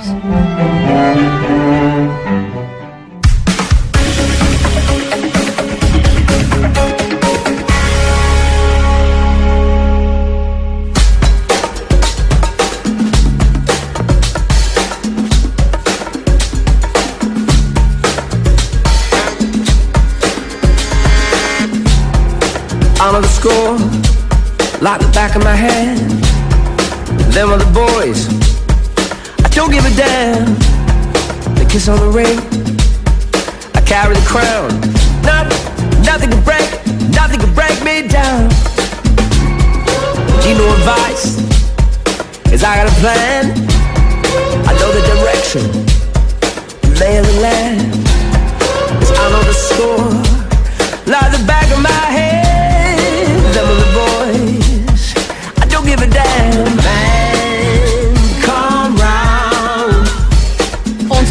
mañana, 50 minutos. ¿Ya pagó el predial, Pombo? ¿Ya pagó los impuestos? Sí, con Oiga, el carísimos, 10%. ¿no? Carísimos, pero Carísimos. hay que colaborar. Pero, ah, es que no, no, pues, le podemos exigir al Estado, dele, dele, dele, pague, Claro, pero, bien- pero claro, y no debe, y entonces ¿qué hace uno cuando entonces uno ahorró su plata, compró una casita, no va a trabajar más, si no quiere vivir en esa casa no puede, porque si no produce ingresos, pues no puede pagar el predial. Ah, sí, de acuerdo. Pero eso no es problema del predial. Eso es un problema de otra naturaleza, de falta de empleo, del tema de la planeación financiera, otras cosas. Lo cierto es que el predial es carísimo y la recomendación más sensata que yo creo que puedo hacer es que lo paguen con los descuentos por pronto pago. Sí, Son no- muy buenos. Pero no todo el mundo tiene la plata. Eso es verdad. Y, esa, y, y es que hay precisamente esa percepción sobre lo caro que está el predial en Bogotá. ¿Y súmele este año valorización? Sí, no, es que la gente está indignada. La gente está indignada porque de verdad, pues está muy costoso y usted no tiene 15 millones de pesos para bajarse del bus ahí inmediatamente con el predial. Es que hay gente que le llega a 8 millones de pesos el predial de su casa. Sí, pero más la valorización. porque usted sabe que año a año tiene predial, entonces lo que le toca es ir Claro, pero entonces si usted compra una casa para jubilarse, no puede tenerla porque entonces cuando ya recibe su pensión, que es mucho más bajita, no puede pagar el predial. Sí, pero también estamos demandando que salud, que educación, que, que hubo las vías, que, pero que, que la graben seguridad. por ingreso, no que graben por, eh, por las propiedades. Bueno, ese es un No, debate. bueno, es un debate enorme. Yo creo que graben por que se y le vamos a exigir al Estado y que se baje la base grabable. No, pero de todas maneras. Pero bueno, también hay percepción en Bogotá sobre el tema de inseguridad. ¿Qué sabemos con diferentes casos sobre la inseguridad en Bogotá, Eduardo? Pues mira, hay dos noticias. Una que les contábamos esta mañana más temprano, se están entregando detalles a esta hora, tiene que ver con la captura de dos de las personas involucradas en el fleteo a esta señora de 60 años que la mataron a golpes en el barrio Modelia en el occidente de Bogotá.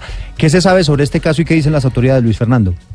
Eduardo, buenas tardes. Y Camila, justamente nos han reportado acá ya desde la Policía Metropolitana de Bogotá eh, que han sido ya capturadas dos personas señaladas de ser los marcadores de una banda delincuencial dedicada al fleteo. Esta banda es la que están eh, ubicando, justamente están investigando por ser los eh, partícipes en el homicidio de doña Gladys Ramírez hace una semana justamente en el sector de Modelia, en la localidad de Fontibón. General Huber Penilla, buenas tardes, bienvenido a Blue Radio. Sí, muy buenas tardes.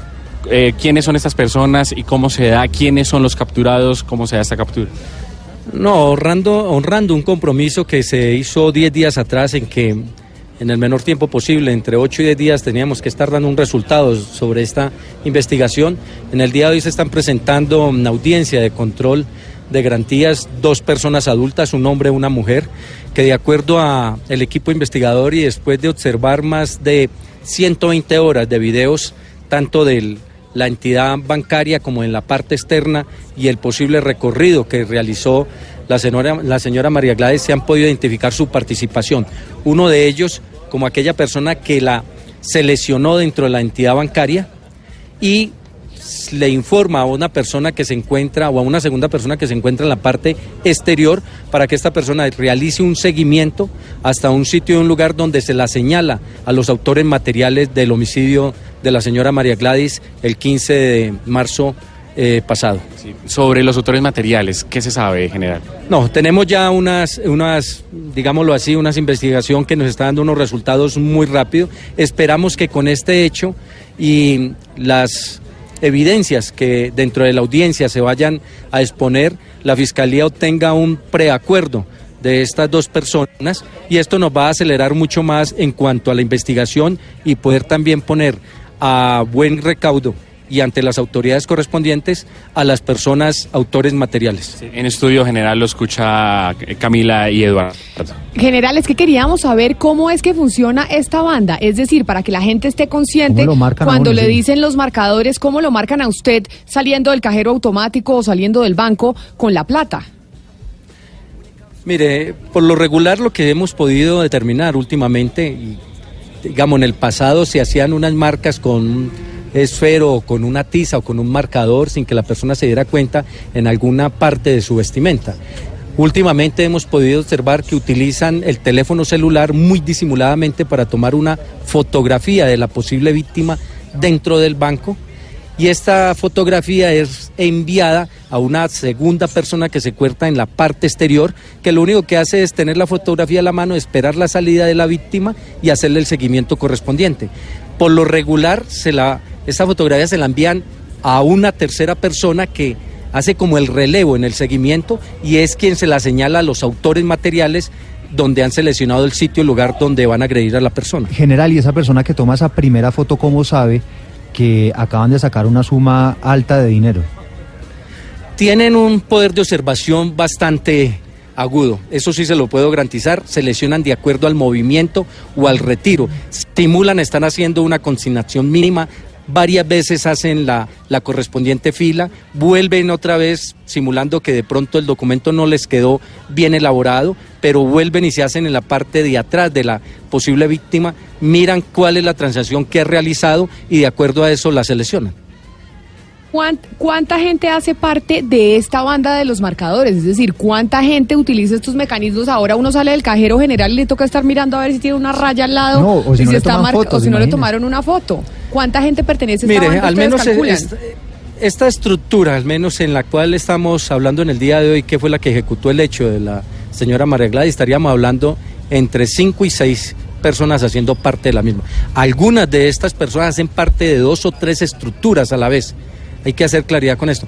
Sobre esto hay que tener claro, los, los servicios de seguridad privada de las entidades bancarias, cuando hacen la recomendación del no uso de celulares dentro de la entidad, lo hacen con varios propósitos. Uno de ellos es la misma seguridad de los usuarios. Hay que hacerles caso a este, a este tema cuando hacen esa recomendación, que quien esté haciendo uso, ya sea enviando mensajes de texto o simulando consultar el celular, se le llame la atención y eso lo podemos hacer todos como ciudadanos.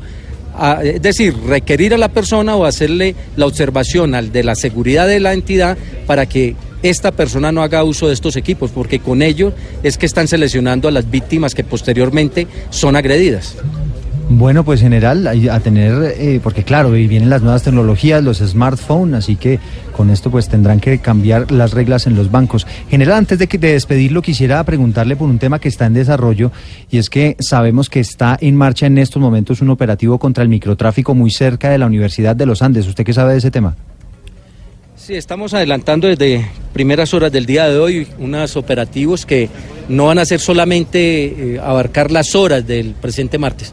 Esto va a ser durante varios días. Esperamos tener unos resultados eh, contundentes en cuanto a unas estructuras de expendio, pero también del, del hurto a personas, sobre todo el hurto a celulares y de computadores personales sobre esos sectores que son frecuentados o que son de tránsito de estudiantes universitarios y sobre los cuales llevamos varios meses una tarea de investigación que esperamos nos den los resultados que esperamos en coordinación con la Fiscalía General de la Nación. Pues general Huber Pinilla, gracias por atendernos y pues pendientes de esa banda y nosotros ahora salir con cuidado de los cajeros, mirar que no estemos marcados. Gracias general, feliz mañana.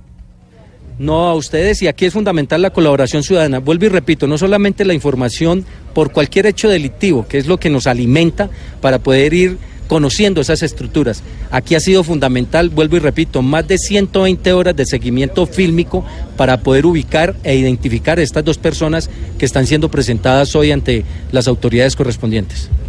Feliz mañana, general. ¿Y qué más noticias tenemos en Bogotá? Porque si ve, entonces, no, Pombo, cuando vaya a sacar plata del cajero, ojo, que no lo vayan a marcar y que no me tomen fotos y que el cajero del banco no esté pues ahí chateando. Sí, Eso está prohibido totalmente. Y además lo que les decía antes, ¿se acuerda que usted lo sacaban del banco cuando estaba hablando? O le decían, señor, aquí usted no puede hablar y demás. Claro. Pero ahora hay como un limbo porque la gente no necesariamente está hablando, pero sí de pronto chateando. No, pero además lo que nos dijeron aquí incluso de la superfinanciera en su momento sobre si usted podía chatear o no o tener su celular en el banco, eso lo define la seguridad de cada banco. No es que haya una normatividad donde diga usted no puede hablar por celular en los bancos, no. Eso lo define cada una de las, de las autoridades de seguridad en el banco. Y puede que haya unos que digan que sí y puede que haya otros que digan que no. Pero con esta noticia seguramente van a tomar medidas porque ya se dieron cuenta que están utilizando sus celulares para marcar a la gente, para tomarle fotico. Para tomarle fotos. Le tengo noticia, no en Bogotá, pero en Cartagena sí. Imagínese que continuaron los abusos con los precios, lamentablemente, para Sí, señor, vi, los, vi los menús, que obviamente ahora se viene Semana Santa y mucha gente está planeando irse para Cartagena, para Santa Marta, para los sitios en donde hay pues mar, playa, brisa y mar, la gente que tiene la posibilidad de hacerlo. Exactamente, ya hablamos de ese menú que usted vio, que me parece interesante, pero le traigo la historia, o la trae José Donado allí en Cartagena, de un grupo de turistas mexicanos les iban a cobrar 455 mil pesos en un establecimiento. Y llegó la policía y les dijeron, a ver, ¿qué fue lo que consumieron? Pero si eso no suma más de 150 mil, ¿cómo les iban a cobrar todo eso? ¿Ah? ¿Qué pasó con esta historia al final, José Donado? Así es, buenas tardes Eduardo y Camila. Efectivamente, esto pasó en Playa Blanca en la tarde de ayer. Eh, un grupo de turistas específicamente acompañando a una, a una turista bogotana, eran familiares mexicanos de ella. Y bueno, eh, la cuenta inicialmente daba 440, 447 mil pesos. En la lista decían precios como rápidamente les explico, un parasol que es como un paraguas para protegerse del sol, 60 mil pesos. Tres cervezas micheladas también también 60 mil, 7 Club Colombias eh, 105 mil, una, una, una bandeja de mojarras 80 mil pesos y lo, lo, que más llama la atención es que pedían una propina de 100 mil pesos. Obviamente la policía en estos días está haciendo muchos controles, como ustedes decían, se acerca la Semana Santa y verificaron con la, con la señora y, y estos familiares mexicanos fueron hasta el lugar y, efectivamente no daba esa cuenta, eran 155 mil pesos. ¿Qué hicieron? Este señor, dueño del establecimiento, le tocó devolver el excedente que había cobrado de más y además le se le impuso una multa por código de policía. Eso fue específicamente el caso, además del ya mencionado que también se volvió tendencia en Twitter en, en Cholón, en, en Cartagena, con precios porción de arroz a 40 mil, una picada grande, mixta, 600 mil, es decir, precios exorbitantes que están llamando la atención muchísimo a los turistas y que por supuesto las autoridades están en, controles para evitar esto que, que está sucediendo aquí en Cartagena. Bueno, ya sabe, doctor Pombo, ¿ya sabe usted para dónde va a ir en Semana Santa en, eh, de vacaciones o todavía no tiene claro? No, la tengo clarísima y es Chuachi, Cundinamarca. ¿Se va para Chuachi? Río. Delicioso. Delicioso. usted no se va para mar, se va para Río. Exactamente. Ay, qué no siempre rico. Sí, sí, sí. ¿Y qué hacen Chuachi?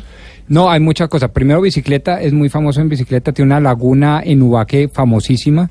Eh, el río, ahí hay carreras de neumáticos en río. Ajá. Es un río limpio, buenísimo. Eh, no, hay de todo. Los termales en Chuachi, Ah, las termales, las termales, pero yo no voy mucho a las termales. Me ¿Se dice las o los no, termales? No, porque son varias. Son, no, no, pero dice las aguas, las termales o los termales, no sé.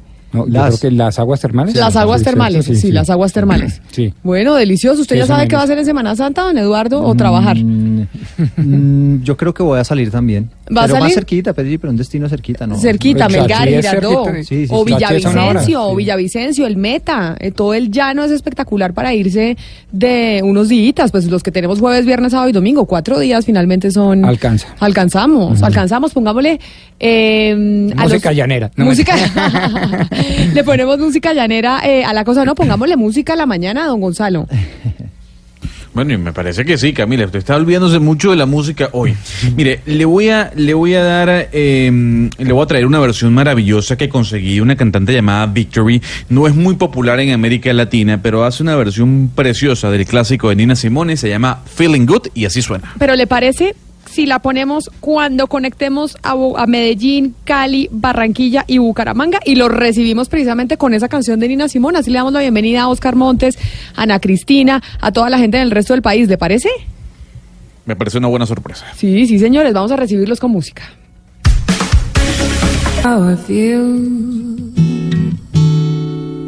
Sun in the sky You know how I feel breeze drifting on by.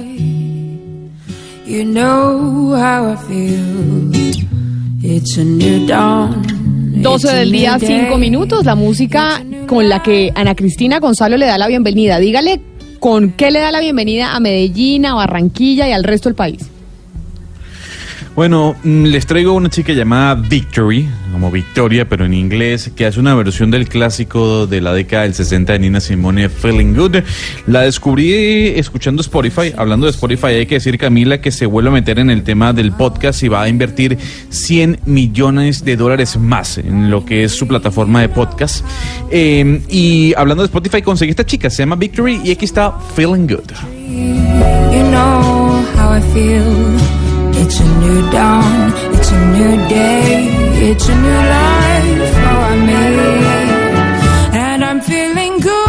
Y nos estamos sintiendo bien, y nos estamos sintiendo bien, pero lamentablemente en el sur del país no y en el departamento del Cauca tampoco.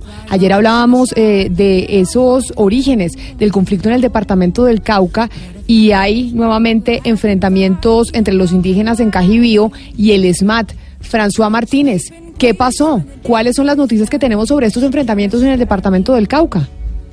No son muy buenas, eh, Camila, con las buenas tardes. Eh, nos acaban de reportar la muerte de un comunero en el sector del túnel, municipio de Cajibío, en el centro del departamento del Cauca. Se presentaban enfrentamientos entre campesinos que hacen parte de la Minga y miembros de la policía SMAT.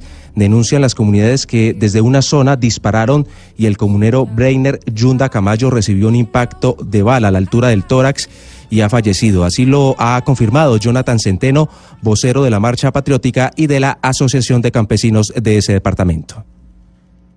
Nosotros en este momento pues, lo que podemos es denunciar que nos han asesinado al compañero Breiner, un compañero indígena de Jebalá, pero lo que nos reportan es que tiene un disparo en el tórax y que luego de, de resultar herido, ya habíamos mencionado que lo teníamos herido, pues desafortunadamente de la arremetida que inició la fuerza pública desde las 4 y 30 de la mañana, pues en este momento estamos solicitando que se pueda retomar el, el diálogo y que se pueda parar la arremetida contra, contra quienes nos encontramos movilizados. A esta hora las comunidades indígenas que están en la zona del norte del Cauca se están reuniendo para analizar si por hoy se suspenden y se levantan de la mesa de diálogos con el gobierno nacional. profesional.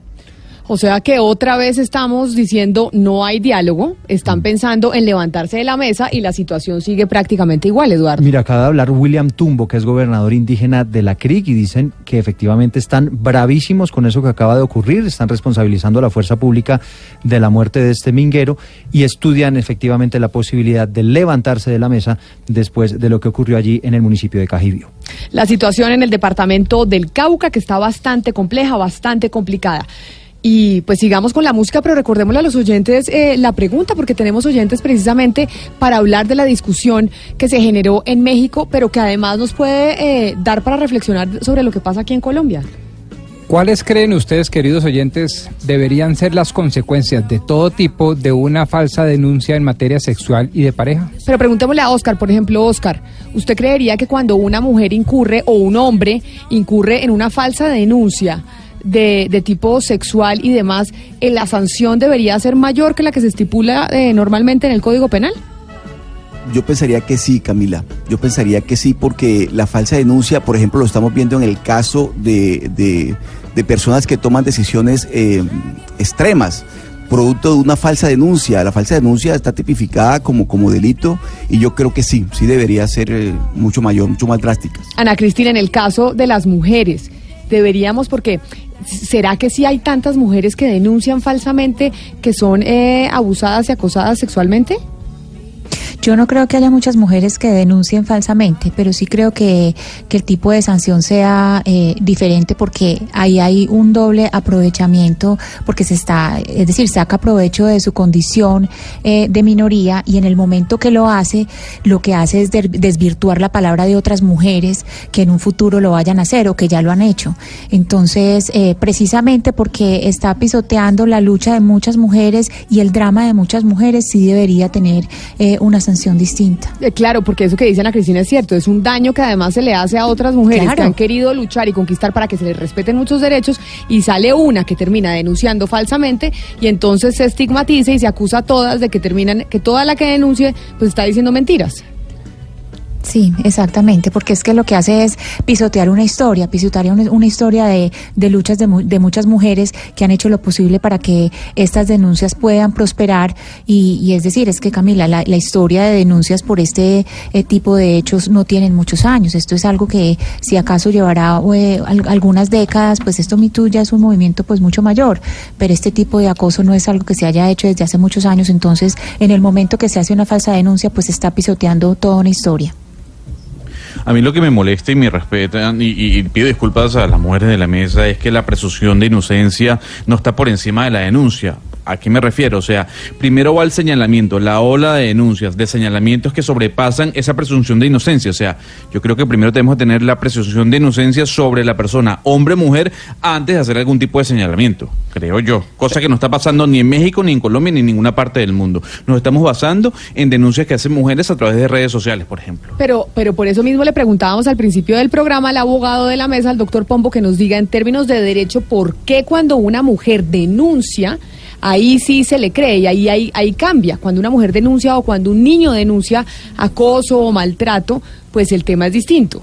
Por supuesto, y debe cambiar la carga de la prueba porque se trata, repito, de situaciones diferentes que ameritan un tratamiento jurídico diferente y que implican unas eh, personas, un segmento poblacional eh, protegido, especialmente protegido en el caso colombiano por la constitución política inclusive. 316-415-7181. Oigamos a los oyentes a ver ellos qué opinan, porque aquí los queremos escuchar. En Mañanas Blue los escuchamos. Muy buenos días, mi nombre es Diego Peña Jiménez. Respecto a la pregunta del día, ¿qué se debe hacer con una persona, con una mujer que denuncie falsamente a un hombre por acuso o abuso sexual? Pues hombre, yo pienso que esa persona debería pagar con cárcel, pero además de eso debería obligársele a que públicamente por diferentes medios limpie el nombre de la persona, eh, retractándose totalmente de la falsa acusación que hizo y debería eh, eh, resarcir de alguna manera a su víctima. Ahí, bueno, ya tiene una opinión que sí podría resarcirla para ayudarle a limpiar el nombre. Lo que pasa es que muchas veces dicen una vez un nombre ya está dañado, es difícil poderlo, poderle resarcir el daño que se le hizo o no. Pero sabe que eso ha cambiado mucho con el tema de las redes y de toda la información que queda subida en la famosa nube.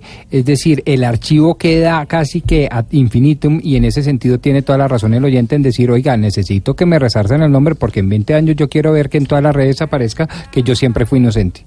Vamos a ver qué dice otro oyente. Antes de finalizar el año 2018, en la Universidad del Quindío, en Armenia, se empezó a propagar por medio de las redes sociales eh, un numeral que era el numeral CSP sin Morales, haciendo una acusación directa hacia un docente del programa de comunicación social periodismo de la universidad. Eh, creció tanto el hashtag en Twitter, en Facebook, de tal manera que eh, se volvió un tema de opinión pública, fue publicado en medios locales y esto llevó a que el docente tuviera que renunciar a su cargo en la universidad. Sin embargo, después de averiguaciones de los mismos compañeros, de otros docentes, de la misma universidad, se dio cuenta que no hubo investigación alguna en contra de lo que se hablaba que el docente había hecho. La única investigación que cursa actualmente en la Fiscalía sobre ese caso es la que el docente le puso a las personas que crearon anónimamente este hashtag y que crearon el rumor en redes sociales. Esto le costó irse de la ciudad, irse de su trabajo, cambiar totalmente su estilo de vida y las personas que crearon esto, que fueron estudiantes que ya salieron de la carrera, pues gozan de total impunidad, mientras que esa persona tuvo que haberse eh, aislado totalmente. Pues ese es precisamente nuestro tema del día, un caso como el que nos dice y nos narra nuestro oyente desde el departamento del Quindío. Como muchas veces a través de las redes sociales, pero con estos casos en particular de abuso, de maltrato, pues hay veces que se difama y se miente. Y como decía Ana Cristina, pues eso le hace daño a quienes, a las mujeres o a las personas y a los hombres que denuncian acoso sexual, que denuncian maltrato sexual, porque después entonces a todo el mundo se le va a tildar de mentiroso. 316-415-71 esa es nuestra línea de WhatsApp. Ahí queremos que ustedes se comuniquen con nosotros. Pero precisamente les voy a presentar un pequeño resumen sobre por qué razón es que estamos tratando este tema hoy aquí en Mañanas Blue. ¿Qué fue lo que pasó en México que ha suscitado todo este debate? Armando Vega Gil, un reconocido músico mexicano, miembro de la agrupación Botellita de Jerez, fue encontrado muerto ayer tras recibir acusaciones de acoso sexual. Armando Vega se suicidó.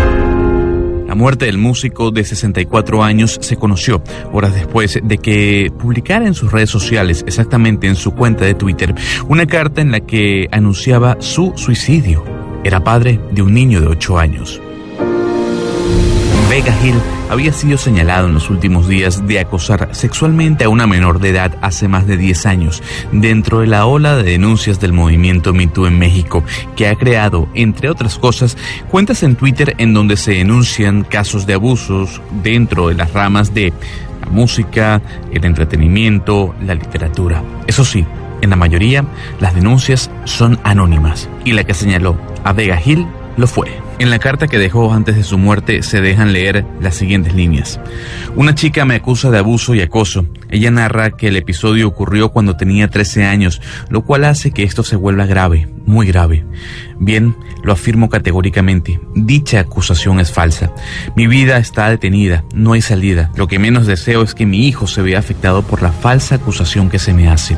Solo quiero dejar limpio el camino que transite mi hijo en el futuro. Su orfandad es una manera terrible de violentarlo, pero más vale un final terrible que un terror sin final. Y precisamente sobre esto que acabamos de escuchar, este debate, estamos en comunicación con Tulia Ciceronis. Ella es abogada defensora de los derechos de las mujeres y miembro del colectivo Hijas de la MX. Abogada Ciceronis, bienvenida a Mañanas Blue. Muchas gracias por atendernos. Muchísimas gracias a ustedes y buenas tardes y saludos a todos auditorio. Pues mire, la estamos llamando porque como podía usted escuchar en el resumen, pues después de conocerse el, eh, el, suicidio de este músico Armando Vega Gil, pues las redes sociales en México y en el mundo pues están debatiendo enormemente sobre qué tanto caso se le debe hacer o no a las denuncias anónimas de acoso sexual, de maltrato sexual a través eh, de las redes sociales. Y es precisamente eso lo que yo le quería preguntar a usted. Pues mira, este, eh, desde hace unas semanas han estado surgiendo distintos perfiles de Me Too hacia distintos grupos de periodistas, de comunicadores, de músicos en México, señalando en la mayoría de los casos eh, por cuentas anónimas eh, cuestiones de abuso, cuestiones de acoso por parte de personajes públicos en México. Este, lamentablemente, ayer sucedió esto que es muy triste, Armando trabajaba con niños, su trabajo era principalmente con, menores de edad, con cuentos, con música, y el de, el de ayer decidió pues quitarse la vida debido a esta denuncia. Eh, lo lamentable es que se hacían sin dar la cara. Hay dos aspectos que es importante mencionar.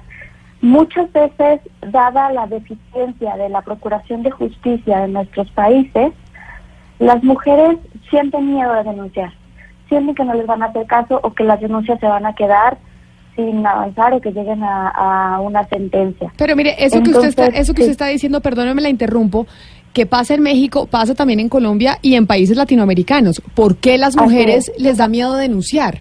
Es decir, si ahorita estábamos hablando que existe la garantía, por lo menos en nuestro sistema judicial aquí en Colombia, que cuando una mujer denuncia se le cree. ¿Por qué a pesar de eso igual existe todavía el temor de las mujeres a denunciar cuando son maltratadas? Bueno, en realidad creo que tiene mucho que ver también con el estado emocional de la víctima, en donde le es difícil reconocer y tarda a veces tiempo en, aceptar lo que está sucediendo y a muchas veces también son personas que tienen autoridad sobre ella, jefes, maestros, etcétera. Pero la otra cosa a considerar también es que las denuncias nunca deben hacerse desde el anonimato. Eh, nosotros en el colectivo ayer lanzamos un hashtag en el que decíamos denuncia sí, linchamiento no. Si se va a hacer la denuncia a través de las redes sociales, esta debe estar dando la cara y debe hacerse dando testimonio, como sucedió efectivamente en Estados Unidos con el movimiento MeToo original, en donde todas las participantes dieron testimonio dando su nombre, dando la cara y siendo mujeres públicas. Lo que sucedió aquí en México es que se aprovechó para hacer un linchamiento de muchísimos personajes de la vida pública en México, de artistas, pero a partir de cuentas eh, anónimas. Y entonces eso fue lo que lo que provocó de alguna manera, porque hay personas que resisten el acoso mediático y otras que por cuestiones emocionales no lo resisten y pues sucede tristemente lo que pasó ayer. Tulia, el hashtag fue tendencia en su país, denuncia sí, linchamiento no. Pero mi pregunta es, ¿por qué hay que creerle a una mujer que denuncia acoso sexual? Bueno, en realidad ahí entramos hacia un tema delicado porque eh, por un lado existe la presunción de inocencia, por un lado vivimos en un estado de derecho en donde una persona para ser condenada debe ser oída y vencida en juicio, eh, y por otro lado eh, vivimos inmersos en una sociedad en donde el acoso y el machismo son una realidad y es algo en lo que las mujeres estamos inmersas todos los días. Entonces es un equilibrio muy difícil de encontrar. Siempre es importante estar del lado de las víctimas, pero también con pies de plomo, también siendo muy serios al momento de valorar el testimonio y, el, y sobre todo las pruebas y el respaldo que una mujer pueda aportar a esto, porque no se trata de creer por creer, sino de creer a partir de testimonios y de pruebas que se puedan recabar. Y, nosotros estamos hablando, por, hablando de eso, que podamos denunciar ante las autoridades, debe ser una prioridad para las autoridades el proteger a las mujeres para que puedan denunciar y sentirse libres y sentirse confiadas de que las van a escuchar y de que las van a apoyar. Y por otro lado, también proteger a aquellos a quienes han acusado para que puedan defenderse para que puedan también aportar testimonio sin ser linchados mediáticamente antes de recibir una condena. Abogada, eh, en Colombia por lo menos eh, cuando las mujeres denuncian un acoso, eh, realmente dan su nombre y dicen quiénes son y dicen a mí me violó tal persona o en ese caso lo que se guardan es quién las violó quién las acosó. ¿Qué, qué, ¿Cuál fue el detonante en México para que la gente denunciara de forma anónima, porque es que uno ve que en el mundo entero todo el mundo quiere denunciar, las mujeres quieren denunciar, pero que se haga de forma anónima y de esa forma tan gigante como pasó eh, en México. ¿Cuál fue como el detonante que hizo que eso sucediera? Siento que efectivamente hubo casos reales de acoso por parte de personajes y a partir de ese como de ese sentimiento de, de solidaridad con las mujeres que han sido que han sido abusadas y acosadas, es que surgieron estos perfiles, pero siento que se exageró, siento que se llevó a un extremo en donde si tú dabas si tú dabas el nombre de tu acosador, no importaba si eras el de anonimato, se le daba una prioridad a, la víctima con miedo sobre los derechos de la, de la persona acusada y creo que eso fue lo que lo que un poco desestimó, desprestigió ese movimiento que debería de tomarse con mucha seriedad el hecho de darle cabida y darle entrada a todo lo que se dijera. Siento que tuvo un origen encomiable, pero finalmente se llevó a un extremo que pues lamentablemente terminó en esto. Mire, en el caso, eh, precisamente del caso de Armando Vega Gil, se trata de una niña de 13 años. Si fuera en Colombia, por ejemplo, y se trata de un anónimo, si, si fuera en Colombia, por ejemplo, por la ley de infancia y adolescencia, pues se debería proteger la identidad de esa niña, o sea que la denuncia sería anónima. Entonces le quiero preguntar precisamente por eh, cómo proceder con eh, mujeres y jóvenes adolescentes que obviamente, bien porque es su decisión o bien porque las protege la ley, además estamos hablando de Internet y puede llegar a México, eh, no sé, una, una denuncia de otro país, ¿cómo proceder con ese tipo de casos? Pues mira, yo creo que siempre se tiene que proceder legalmente. En el caso de los menores de edad, pues siempre están sus padres o sus tutores quienes pueden orientarlos y apoyarlos para llevar a cabo una, una denuncia, suponiendo que el acosador no sea parte del mismo círculo del, del menor de edad pero hacerlo por redes sociales, eh, creo que se tiene que tomar con mucho cuidado.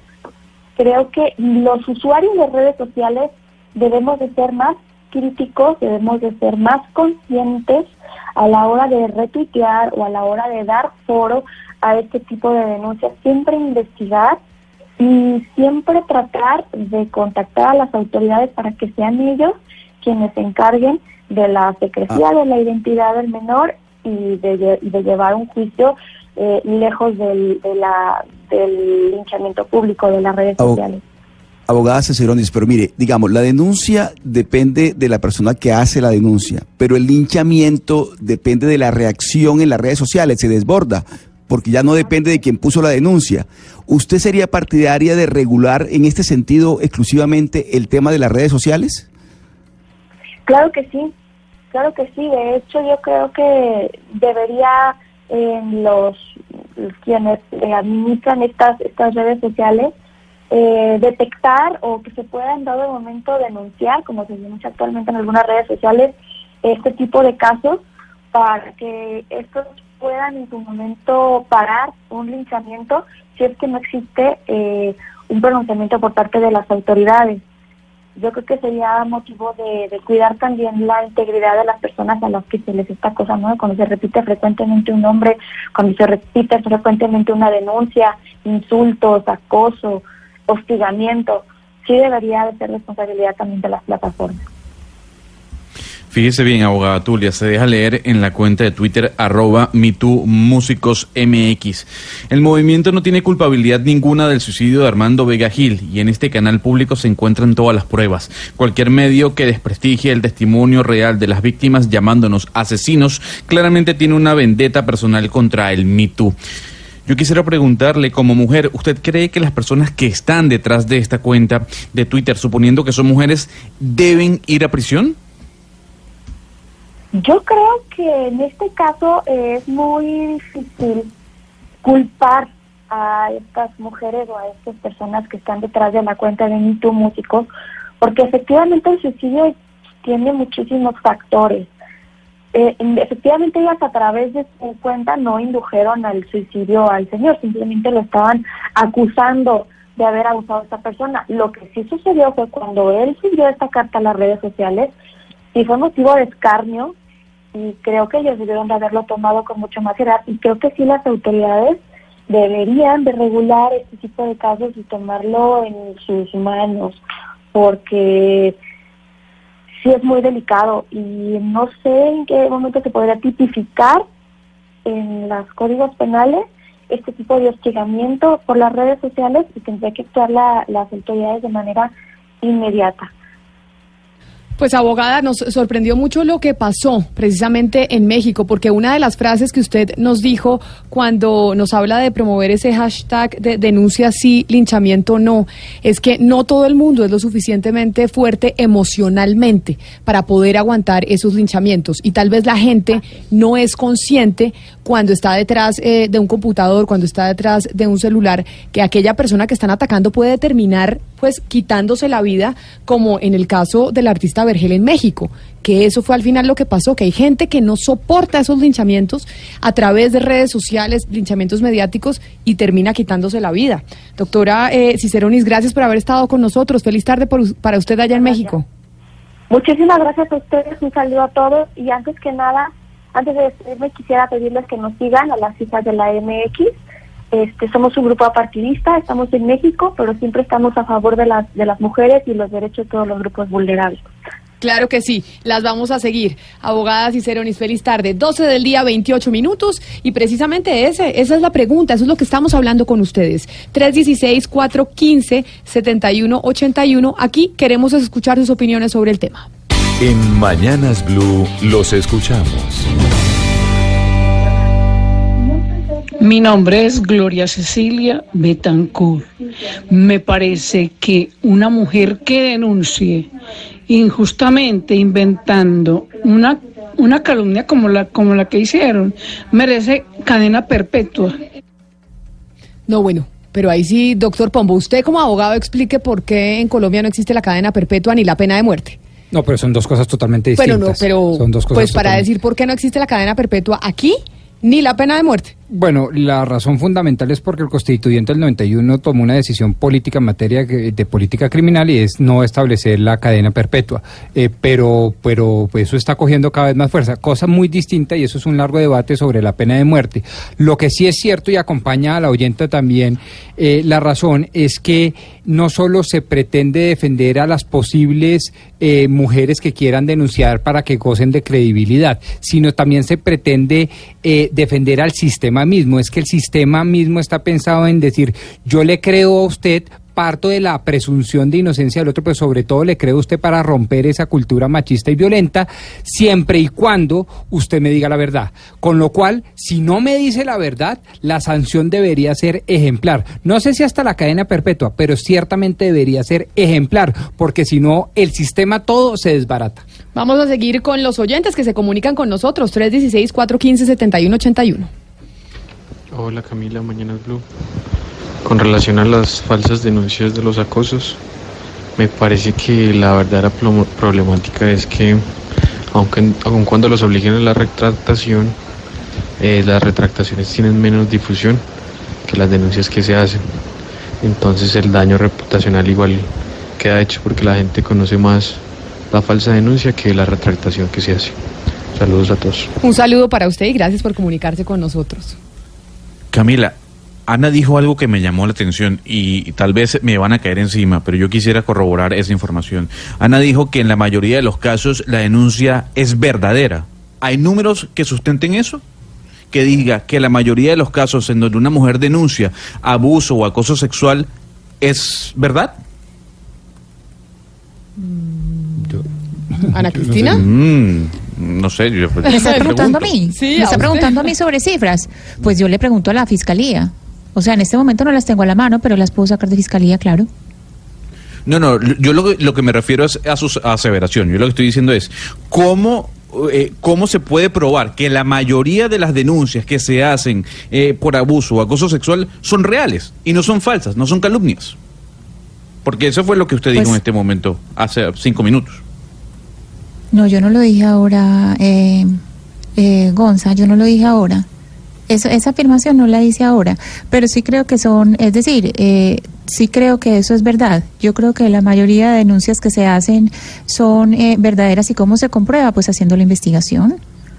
Eh, pero si quiere los números yo se los busco. Pero, yo no hice esa afirmación ahorita, Gonzalo. A ver, a ver, a ver, Vamos a centrarnos. Aquí, aquí, aquí un momento yo.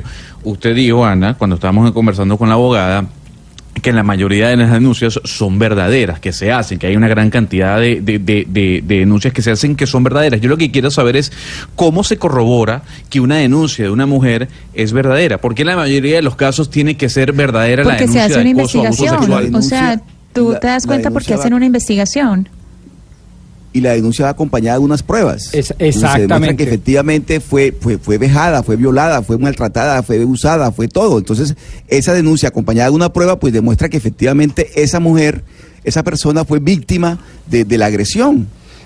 Eh, pero, pero, pero, pasa algo. Un momento, un momento, doctor. Pasa algo lo siguiente. Hace unos meses se hablaba de Morgan Freeman de un presunto abuso sexual, cosa que fue desmentida completamente. Se habló del expresidente Oscar Arias en Costa Rica, eh, un evento del cual ya se ha dicho que fue mentira también. Entonces, estamos basándonos en denuncias sin pruebas. Por eso mi pregunta, y no me terminen de responder, ¿cómo podemos corroborar que la mayoría de las denuncias que hacen mujeres de abuso o acoso sexual son verdaderas? Es que hay una cosa distinta. Una cosa es denuncia por redes, que eso es de lo que estamos hablando. Otra cosa es denuncia en fiscalía, porque tú en fiscalía, o sea, una persona, una cualquier mujer, usted no puede llegar a fiscalía y hacer una denuncia simplemente decirme, usted tiene que ir donde un médico legista, usted a usted tiene que hacer unas pruebas, es decir, pues le, le hablo personalmente, a mí una vez me tocó acompañar a una amiga por un caso de abuso, le hicieron toda serie de preguntas y le hicieron toda, una serie de exámenes físicos, que ese es el centro de lo que estamos hablando hoy, es la diferencia de una denuncia que se hace por todo el conducto regular, es decir, yendo a, la fiscalía a poner el denuncio o una eh, denuncia en, en, redes sociales, que eso sí es una cosa muy distinta, porque ahí eso sí se puede volver lo que nos decía la doctora, un linchamiento público, porque es una denuncia sin ninguna prueba. Pero de las denuncias de fiscalía, yo sí no tendría ninguna duda, como le digo, no le tengo los números en este momento, se los estoy buscando, pero yo no tendría ninguna duda, porque es que, o si no, si usted llega a la fiscalía sin pruebas, pues eh, es muy difícil que le reciban una denuncia si usted no tiene pruebas a la mano, o por lo menos testigos. Pero les tengo una experta precisamente para hablar de esta discusión que están teniendo ustedes, a ver quién, pues con conocimiento de causa, nos da las cifras y nos dice realmente qué pasa con las denuncias de mujeres eh, cuando llegan a la fiscalía y denuncian que han sido acosadas y maltratadas sexualmente. Estamos en comunicación con Catalina Gutiérrez, ella es psicóloga, pero además es eh, magíster en psicología forense, perito forense y tiene mucha experiencia realizando peritajes en delitos sexuales, violencia intrafamiliar, homicidios y demás dictámenes psicológicos y psiquiátricos. Doctora Gutiérrez, bienvenida a Mañanas Blue. Muy buenas tardes, Camila, ¿cómo estás? Pues aquí con mis compañeros de la mesa de trabajo debatiendo en torno a este tema que se suscita por cuenta de lo que pasó en México, que además hizo viral este hashtag de denuncia así, linchamiento no. Usted que es experta en estos temas, en la mayoría de los casos, cuando las mujeres denuncian acoso sexual, maltrato sexual, ¿están diciendo la verdad? Pues mira, eh, yo realmente no te podría dar, estaba escuchando precisamente que se hablaban de cifras oficiales. Una cosa son las denuncias que terminan en condena o en absolución. Se partiría del hecho que si terminan en condena es porque son ciertas, ¿cierto?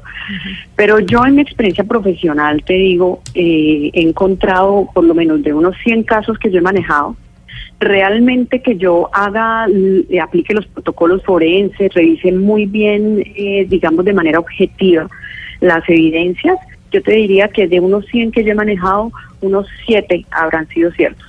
El resto, tú ves unas cosas eh, totalmente en contra de la naturaleza, o sea, unas, unas historias que tú encuentras que no tienen fundamento con los elementos materiales probatorios, con las evidencias, ¿cierto? Pero doctora Gutiérrez, la detengo en esa cifra que usted acaba de entregar porque me parece escandalosa. Que usted diga, yo he manejado 100 casos y de esos 100 casos, solo 7 han tenido realmente razón y han sido verdad que ha habido eh, maltrato y que ha habido abuso sexual, pues es, una, es un horror. Sí, realmente, mira, estamos en una situación jurídica muy compleja. Yo eh, he estado vinculándome a varias eh, causas y fundaciones precisamente en defensa del hombre por esta situación. O sea, sí tenemos aquí un problema de género, sí lo tenemos. La mujer y los menores entran a la fiscalía, dicen, me hicieron, me tocaron, me abusaron y tienen prácticamente el 100% de credibilidad. En las investigaciones, en muchos casos las acusaciones y las condenas se realizan solo con la historia de la presunta víctima.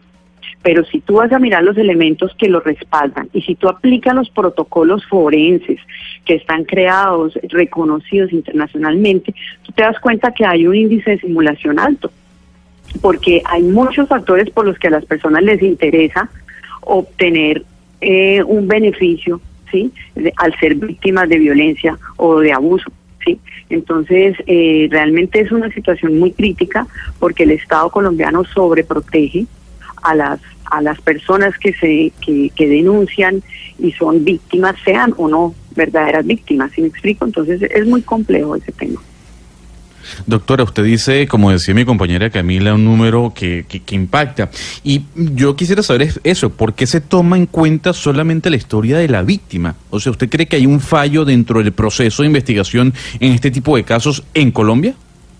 Sí, hay un fallo gravísimo y es una pelea que tenemos que hacer los profesionales del área de la psicología y la, y la psiquiatría en Colombia. ¿Por qué? Porque se le da la credibilidad. Mira, yo he tenido casos de menores en donde el menor supuestamente fue abusado a una edad de 3, 4 años y viene a los 9 años a decir que recuerda los hechos. Es imposible, o sea, neurofisiológicamente es imposible que los recuerde. Es imposible que lo haya codificado como un abuso, es imposible que haya generado un trauma, ¿sí? Pero llegan allí y cuentan y lo dicen con seguridad y el juez se basa en eso y el resto de evidencias quedan a un lado, ¿sí? Ahora, eh, hay muchos casos que, que no tienen un respaldo porque son tocamientos y cosas así, digamos que, que no es muy fácil encontrar como, como encontrar uno una muestra de, de semen o algo así, ¿sí me explico? Entonces, esos casos son más difíciles de manejar, pero para eso existen muchos protocolos forenses que ayudan a determinar si esta persona eh, está haciendo una alegación verdadera o no. ¿Sí? Pero lamentablemente no se aplican en Colombia. Solo lo aplicamos las personas que estamos en la defensa. Y eh, pues estamos peleando contra la fiscalía, contra medicina legal, ¿sí? Entonces es, es una situación muy compleja porque siempre las defensas están en desventaja. Mire, de, doctora, nos tenemos preguntas de los oyentes que quieren, pues precisamente sobre este tema, tener claridad al respecto. En el 316-415-7181, un oyente nos hace esta pregunta. Muy buenos días, mi nombre es William Ramírez. Eh, yo quiero preguntar, ¿hasta dónde es acoso? ¿Qué es acoso y qué no es acoso? ¿Por qué esta pregunta? Camila Zuluaga va pasando, está sentada en un sitio, yo la veo y le digo, Camila, muy buenos días, qué mujer tan hermosa. Por esto ya me pueden a mí culpar como acosador. Voy en el bus, en Transmilenio, el bus va totalmente lleno, llevo un bolso, llevo una maleta, toco la espalda de una mujer, toco el brazo de una mujer, me pueden acusar de ser acosador, de haberla tocado, de haberla hostigado. Entonces, por esto me pueden linchar, por esto me pueden acabar mi vida, por esto me pueden acabar mi carrera, por esto me pueden acabar mi profesión, mi familia. Entonces, ¿cómo definir qué es y qué no es acoso? Doctora, ahí yo creo que esa es una pregunta que tienen muchas personas.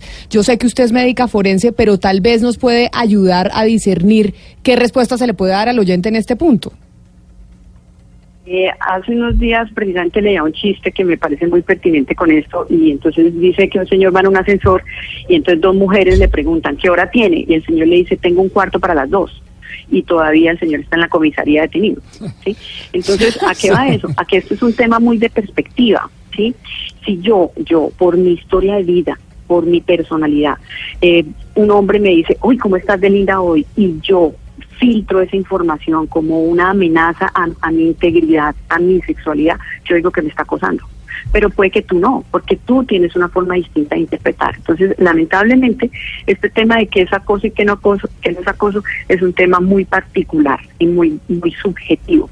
Ahora, yo no soy experta en leyes porque no soy abogada, pero sí hay una, una tipificación específica sobre lo que es acoso eh, sexual y que debe cumplir con ciertos requisitos, como que haya una continuidad, como que haya, bueno, ciertas conductas. Pero de todas formas una mujer puede malinterpretar y meter en problemas gravísimos a un hombre. Eso si hablamos de malas interpretaciones. Doctora Gutiérrez, pero mire, eh, eh, es que, a ver, a manera de precisión, eh, uno siempre y, asume la defensa, digamos, de la víctima, de la presunta víctima. Es decir, cuando usted parte de la base de que, al niño, de que el niño no está diciendo la verdad, por ejemplo, o que la mujer que denuncia que ha sido abusada o, maltratada, o en ese sentido, se parte de, la, de la, premisa es hay que creerle a la mujer y hay que creerle al niño pero si se si se da se, se, se, cree todo lo contrario, que es que se está inventando la historia, entonces ahí sí que llegamos a un terreno de la impunidad absoluta. Mira, eh, es que tú no deberías partir de ninguna base, porque si tú tomas partido ya estás siendo parcial. Entonces tú no debes partir de que el niño no miente o la mujer no miente, ni debes partir de que miente. ¿Me explico? Y ese es, creo yo, el principal error que existe. Mira, cuando hacen las órdenes de trabajo judiciales, eh, a un menor que denuncia, no dicen verifique la historia del menor, no dicen aplique criterios de validez, no aplique protocolos de víctima, no, nada de eso. Lo que dicen es haga una entrevista en donde usted obtenga en modo, fecha, lugar de los hechos. O sea, ya hace parte del hecho que es Pero, abogada, frente a esto que usted está diciendo, eh, doctora Gutiérrez, los, eh, si no es abogada, doctora Gutiérrez, esto que usted está diciendo, o sea, quiere decir que los niños y las mujeres sí tienen la capacidad de mentir y hacer falsas denuncias sobre abuso y maltrato sexual. Muchísimo, muchísimo. Mira, de hecho, hay un protocolo que se llama simulación de víctima y dice las causales por las cuales eh, las personas simulan ser víctimas. Primera, pues no, no te las digo en orden eh, de importancia, ¿no? Pero por decirte, una causal es la venganza. Mira, ahorita eso se está utilizando de una manera impresionante. Me quiero vengar de este tipo porque me dejó, porque me abandonó, porque lo que sea, le monto su denuncia. Ahora, hay algo gravísimo que está sucediendo y es que están utilizando a los niños. Entonces, eh, una forma de que el hombre pierda la custodia, la patria potestad, es que tenga una denuncia de violencia o de violencia sexual hacia el menor. Entonces, muchas mujeres lo que hacen es que denuncian a los padres de que, de que sus hijos o sus hijas están siendo abusados o fueron abusados por sus, por sus papás para que ellos eh, cumplan con su deber económico pero no tengan el derecho de estar con los niños. Y eso lo hacen, y eso es gravísimo. Y yo tengo, mira, sin mentir, tengo montones de casos así, y ahorita están surgiendo muchas asociaciones en Colombia, precisamente en la defensa de, de estos padres por estas situaciones. Otra de las causas por las doctora que Gutiérrez. Sí, doctora Gutiérrez, eh, antes de, mostrarle pues algunas cifras que tengo acá del Grupo de Investigación de Justicia, pues déjeme decirle que me parece bastante imprudente hacer un chiste con algo eh, tan serio como este tema, porque estamos hablando de la dignidad y la, y de la intimidad de muchas mujeres. Me parece bastante imprudente hacer un chiste al respecto, no, no, no le encuentro eh, gracia con su perdón. le quisiera decir algunas cifras. Se estima que entre el 25 y el 36% de las mujeres han sido víctimas de violencia sexual en Colombia Colombia. Eh, no obstante, según la Casa de la Mujer, el 82%, eh, eh, 82 eh, por ciento de las mujeres víctimas de violencia ni siquiera se atreven a denunciar. Ahora, si vamos a hablar del porcentaje de denuncias, y ahí es donde le quiero hacer a usted la pregunta, doctora, el porcentaje de denuncias que dan lugar a un arresto, juicio y condena está entre el 1 y el 10% del, del total de denuncias que se reciben en fiscalía. Entonces, mi pregunta, doctora Gutiérrez, es, no podemos dudar de estos protocolos de tratamiento de este tipo de denuncias? ¿Será que en algo están fallando los protocolos? Mira, eh, bueno, lo primero que te quiero decir es que no estoy haciendo ningún chiste en te hice un comentario para ejemplificar metafóricamente la situación.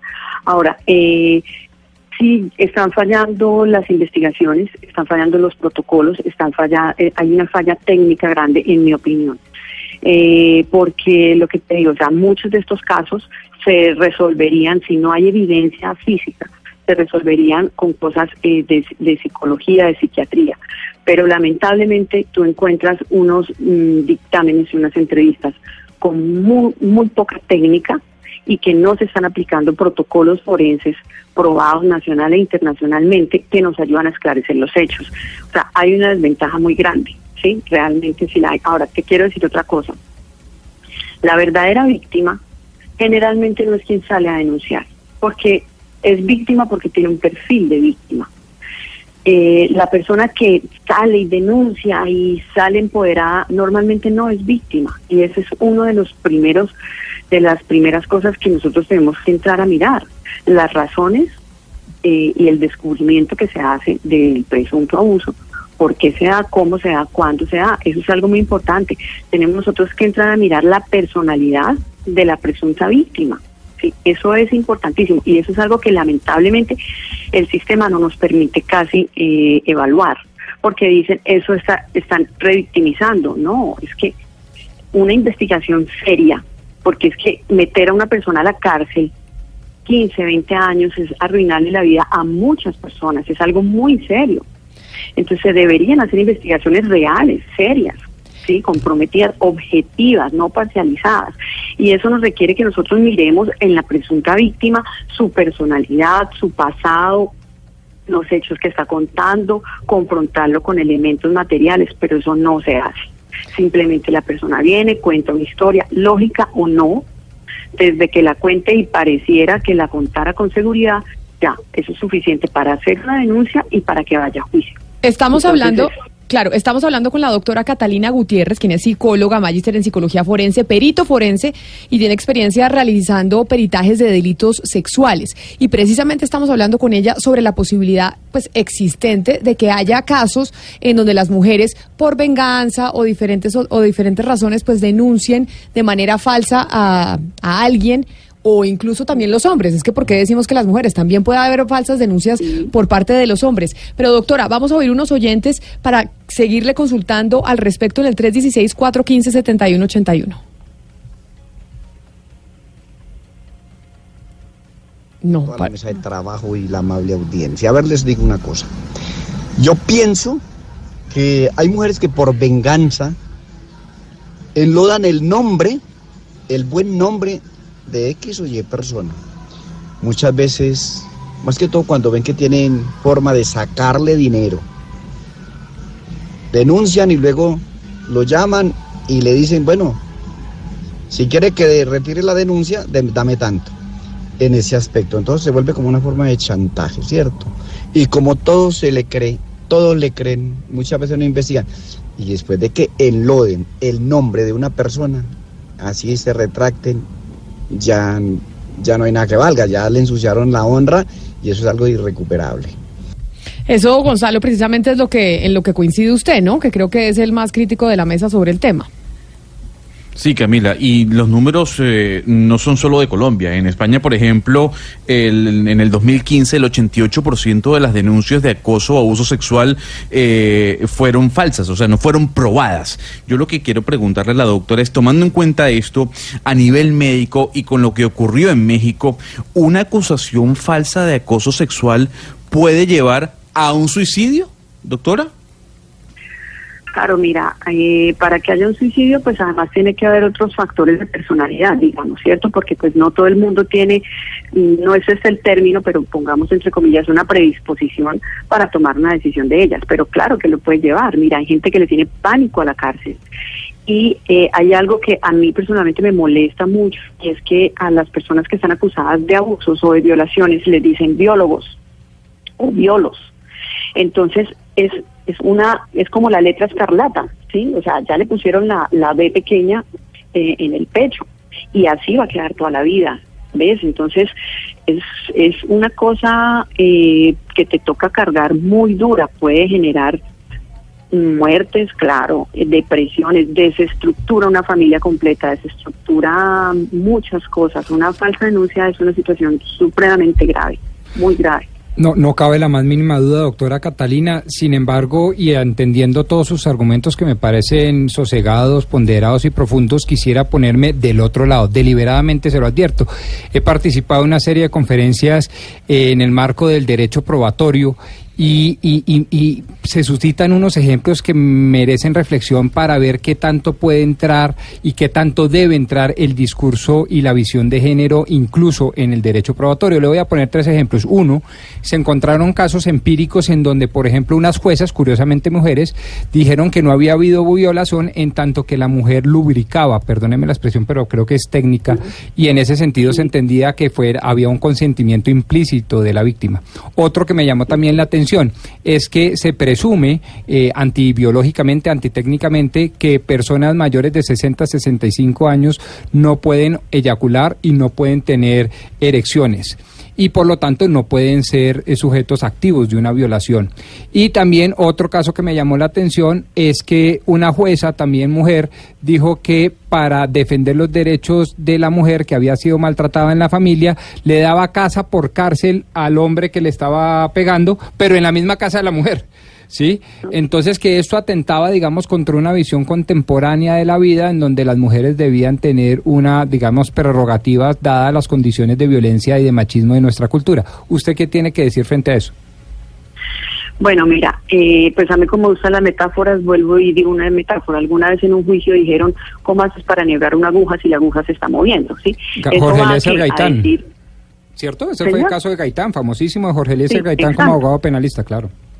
Entonces, eso es, eso, eso es venir a decir, ¿cómo te van a violar si te mueves? Ahora, es obvio que te pueden violar así te muevas, obvio que tú dejas de luchar porque es que hay otros asuntos que no son solo físicos, hay unos asuntos psicológicos por los que tú te rindes frente a una agresión o incluso, mira, hay asuntos de presión, o sea, a ti eh, un hombre te va presionando, te va presionando, te va presionando hasta que tú finalmente accedes a tener relaciones con él. No, digamos que no será una violación en la medida que no es algo violento, pero si es algo que es de alguna forma presionado, no, no, no es algo que tú estés disfrutando, que tú estés permitiendo, ¿cierto?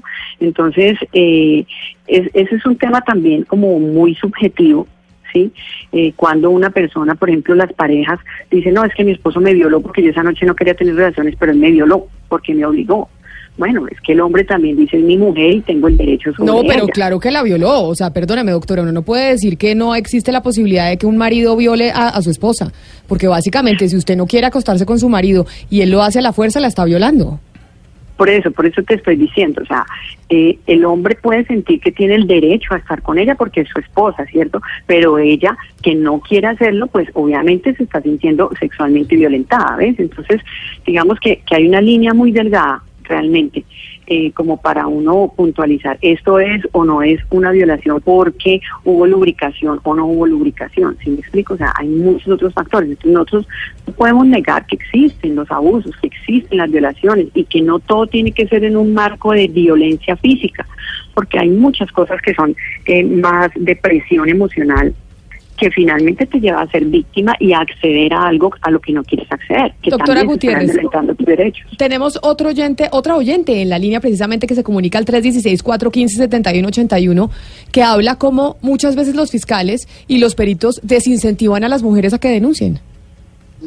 Escuchando a la doctora que está hablando, veo que efectivamente en Colombia eh, la víctima siempre suele ser la la victimaria. Eh, cuando yo fui a la, a la fiscalía, la, la fiscal que a mí me atendió me dijo casi lo que ella está diciendo que de pronto no, que no era lo que yo estaba creyendo, que de pronto no era lo que yo pensaba, que cómo iba a meter a la cárcel a un tipo que me cogió, me pegó, me agredió sexualmente, me, me hizo sentir lo peor y, y resultó él siendo la víctima y yo la victimaria y siempre me dijo que era una mala interpretación mía. Y es que eso, por ejemplo, Ana Cristina, es lo que sienten muchas mujeres cuando van a denunciar y se y por eso se sienten pues desincentivadas a ir a decir, "Oiga, a mí me están agrediendo." Sí, no, es que cuando uno habla de víctimas de violencia eh, sexual, Camila de Oyentes, estamos hablando de personas que primero temen a ser revictimizadas por el proceso judicial, porque les toca contar, eh, contar 20 veces la misma historia, porque la policía se las pregunta, la fiscalía se las vuelve a preguntar, eh, incluso los jueces les piden revivir una y otra vez esos hechos. Y muchas veces, muchas veces todo esto matizado por comentarios inapropiados o por una serie de estereotipos o por bromas salidas del lugar.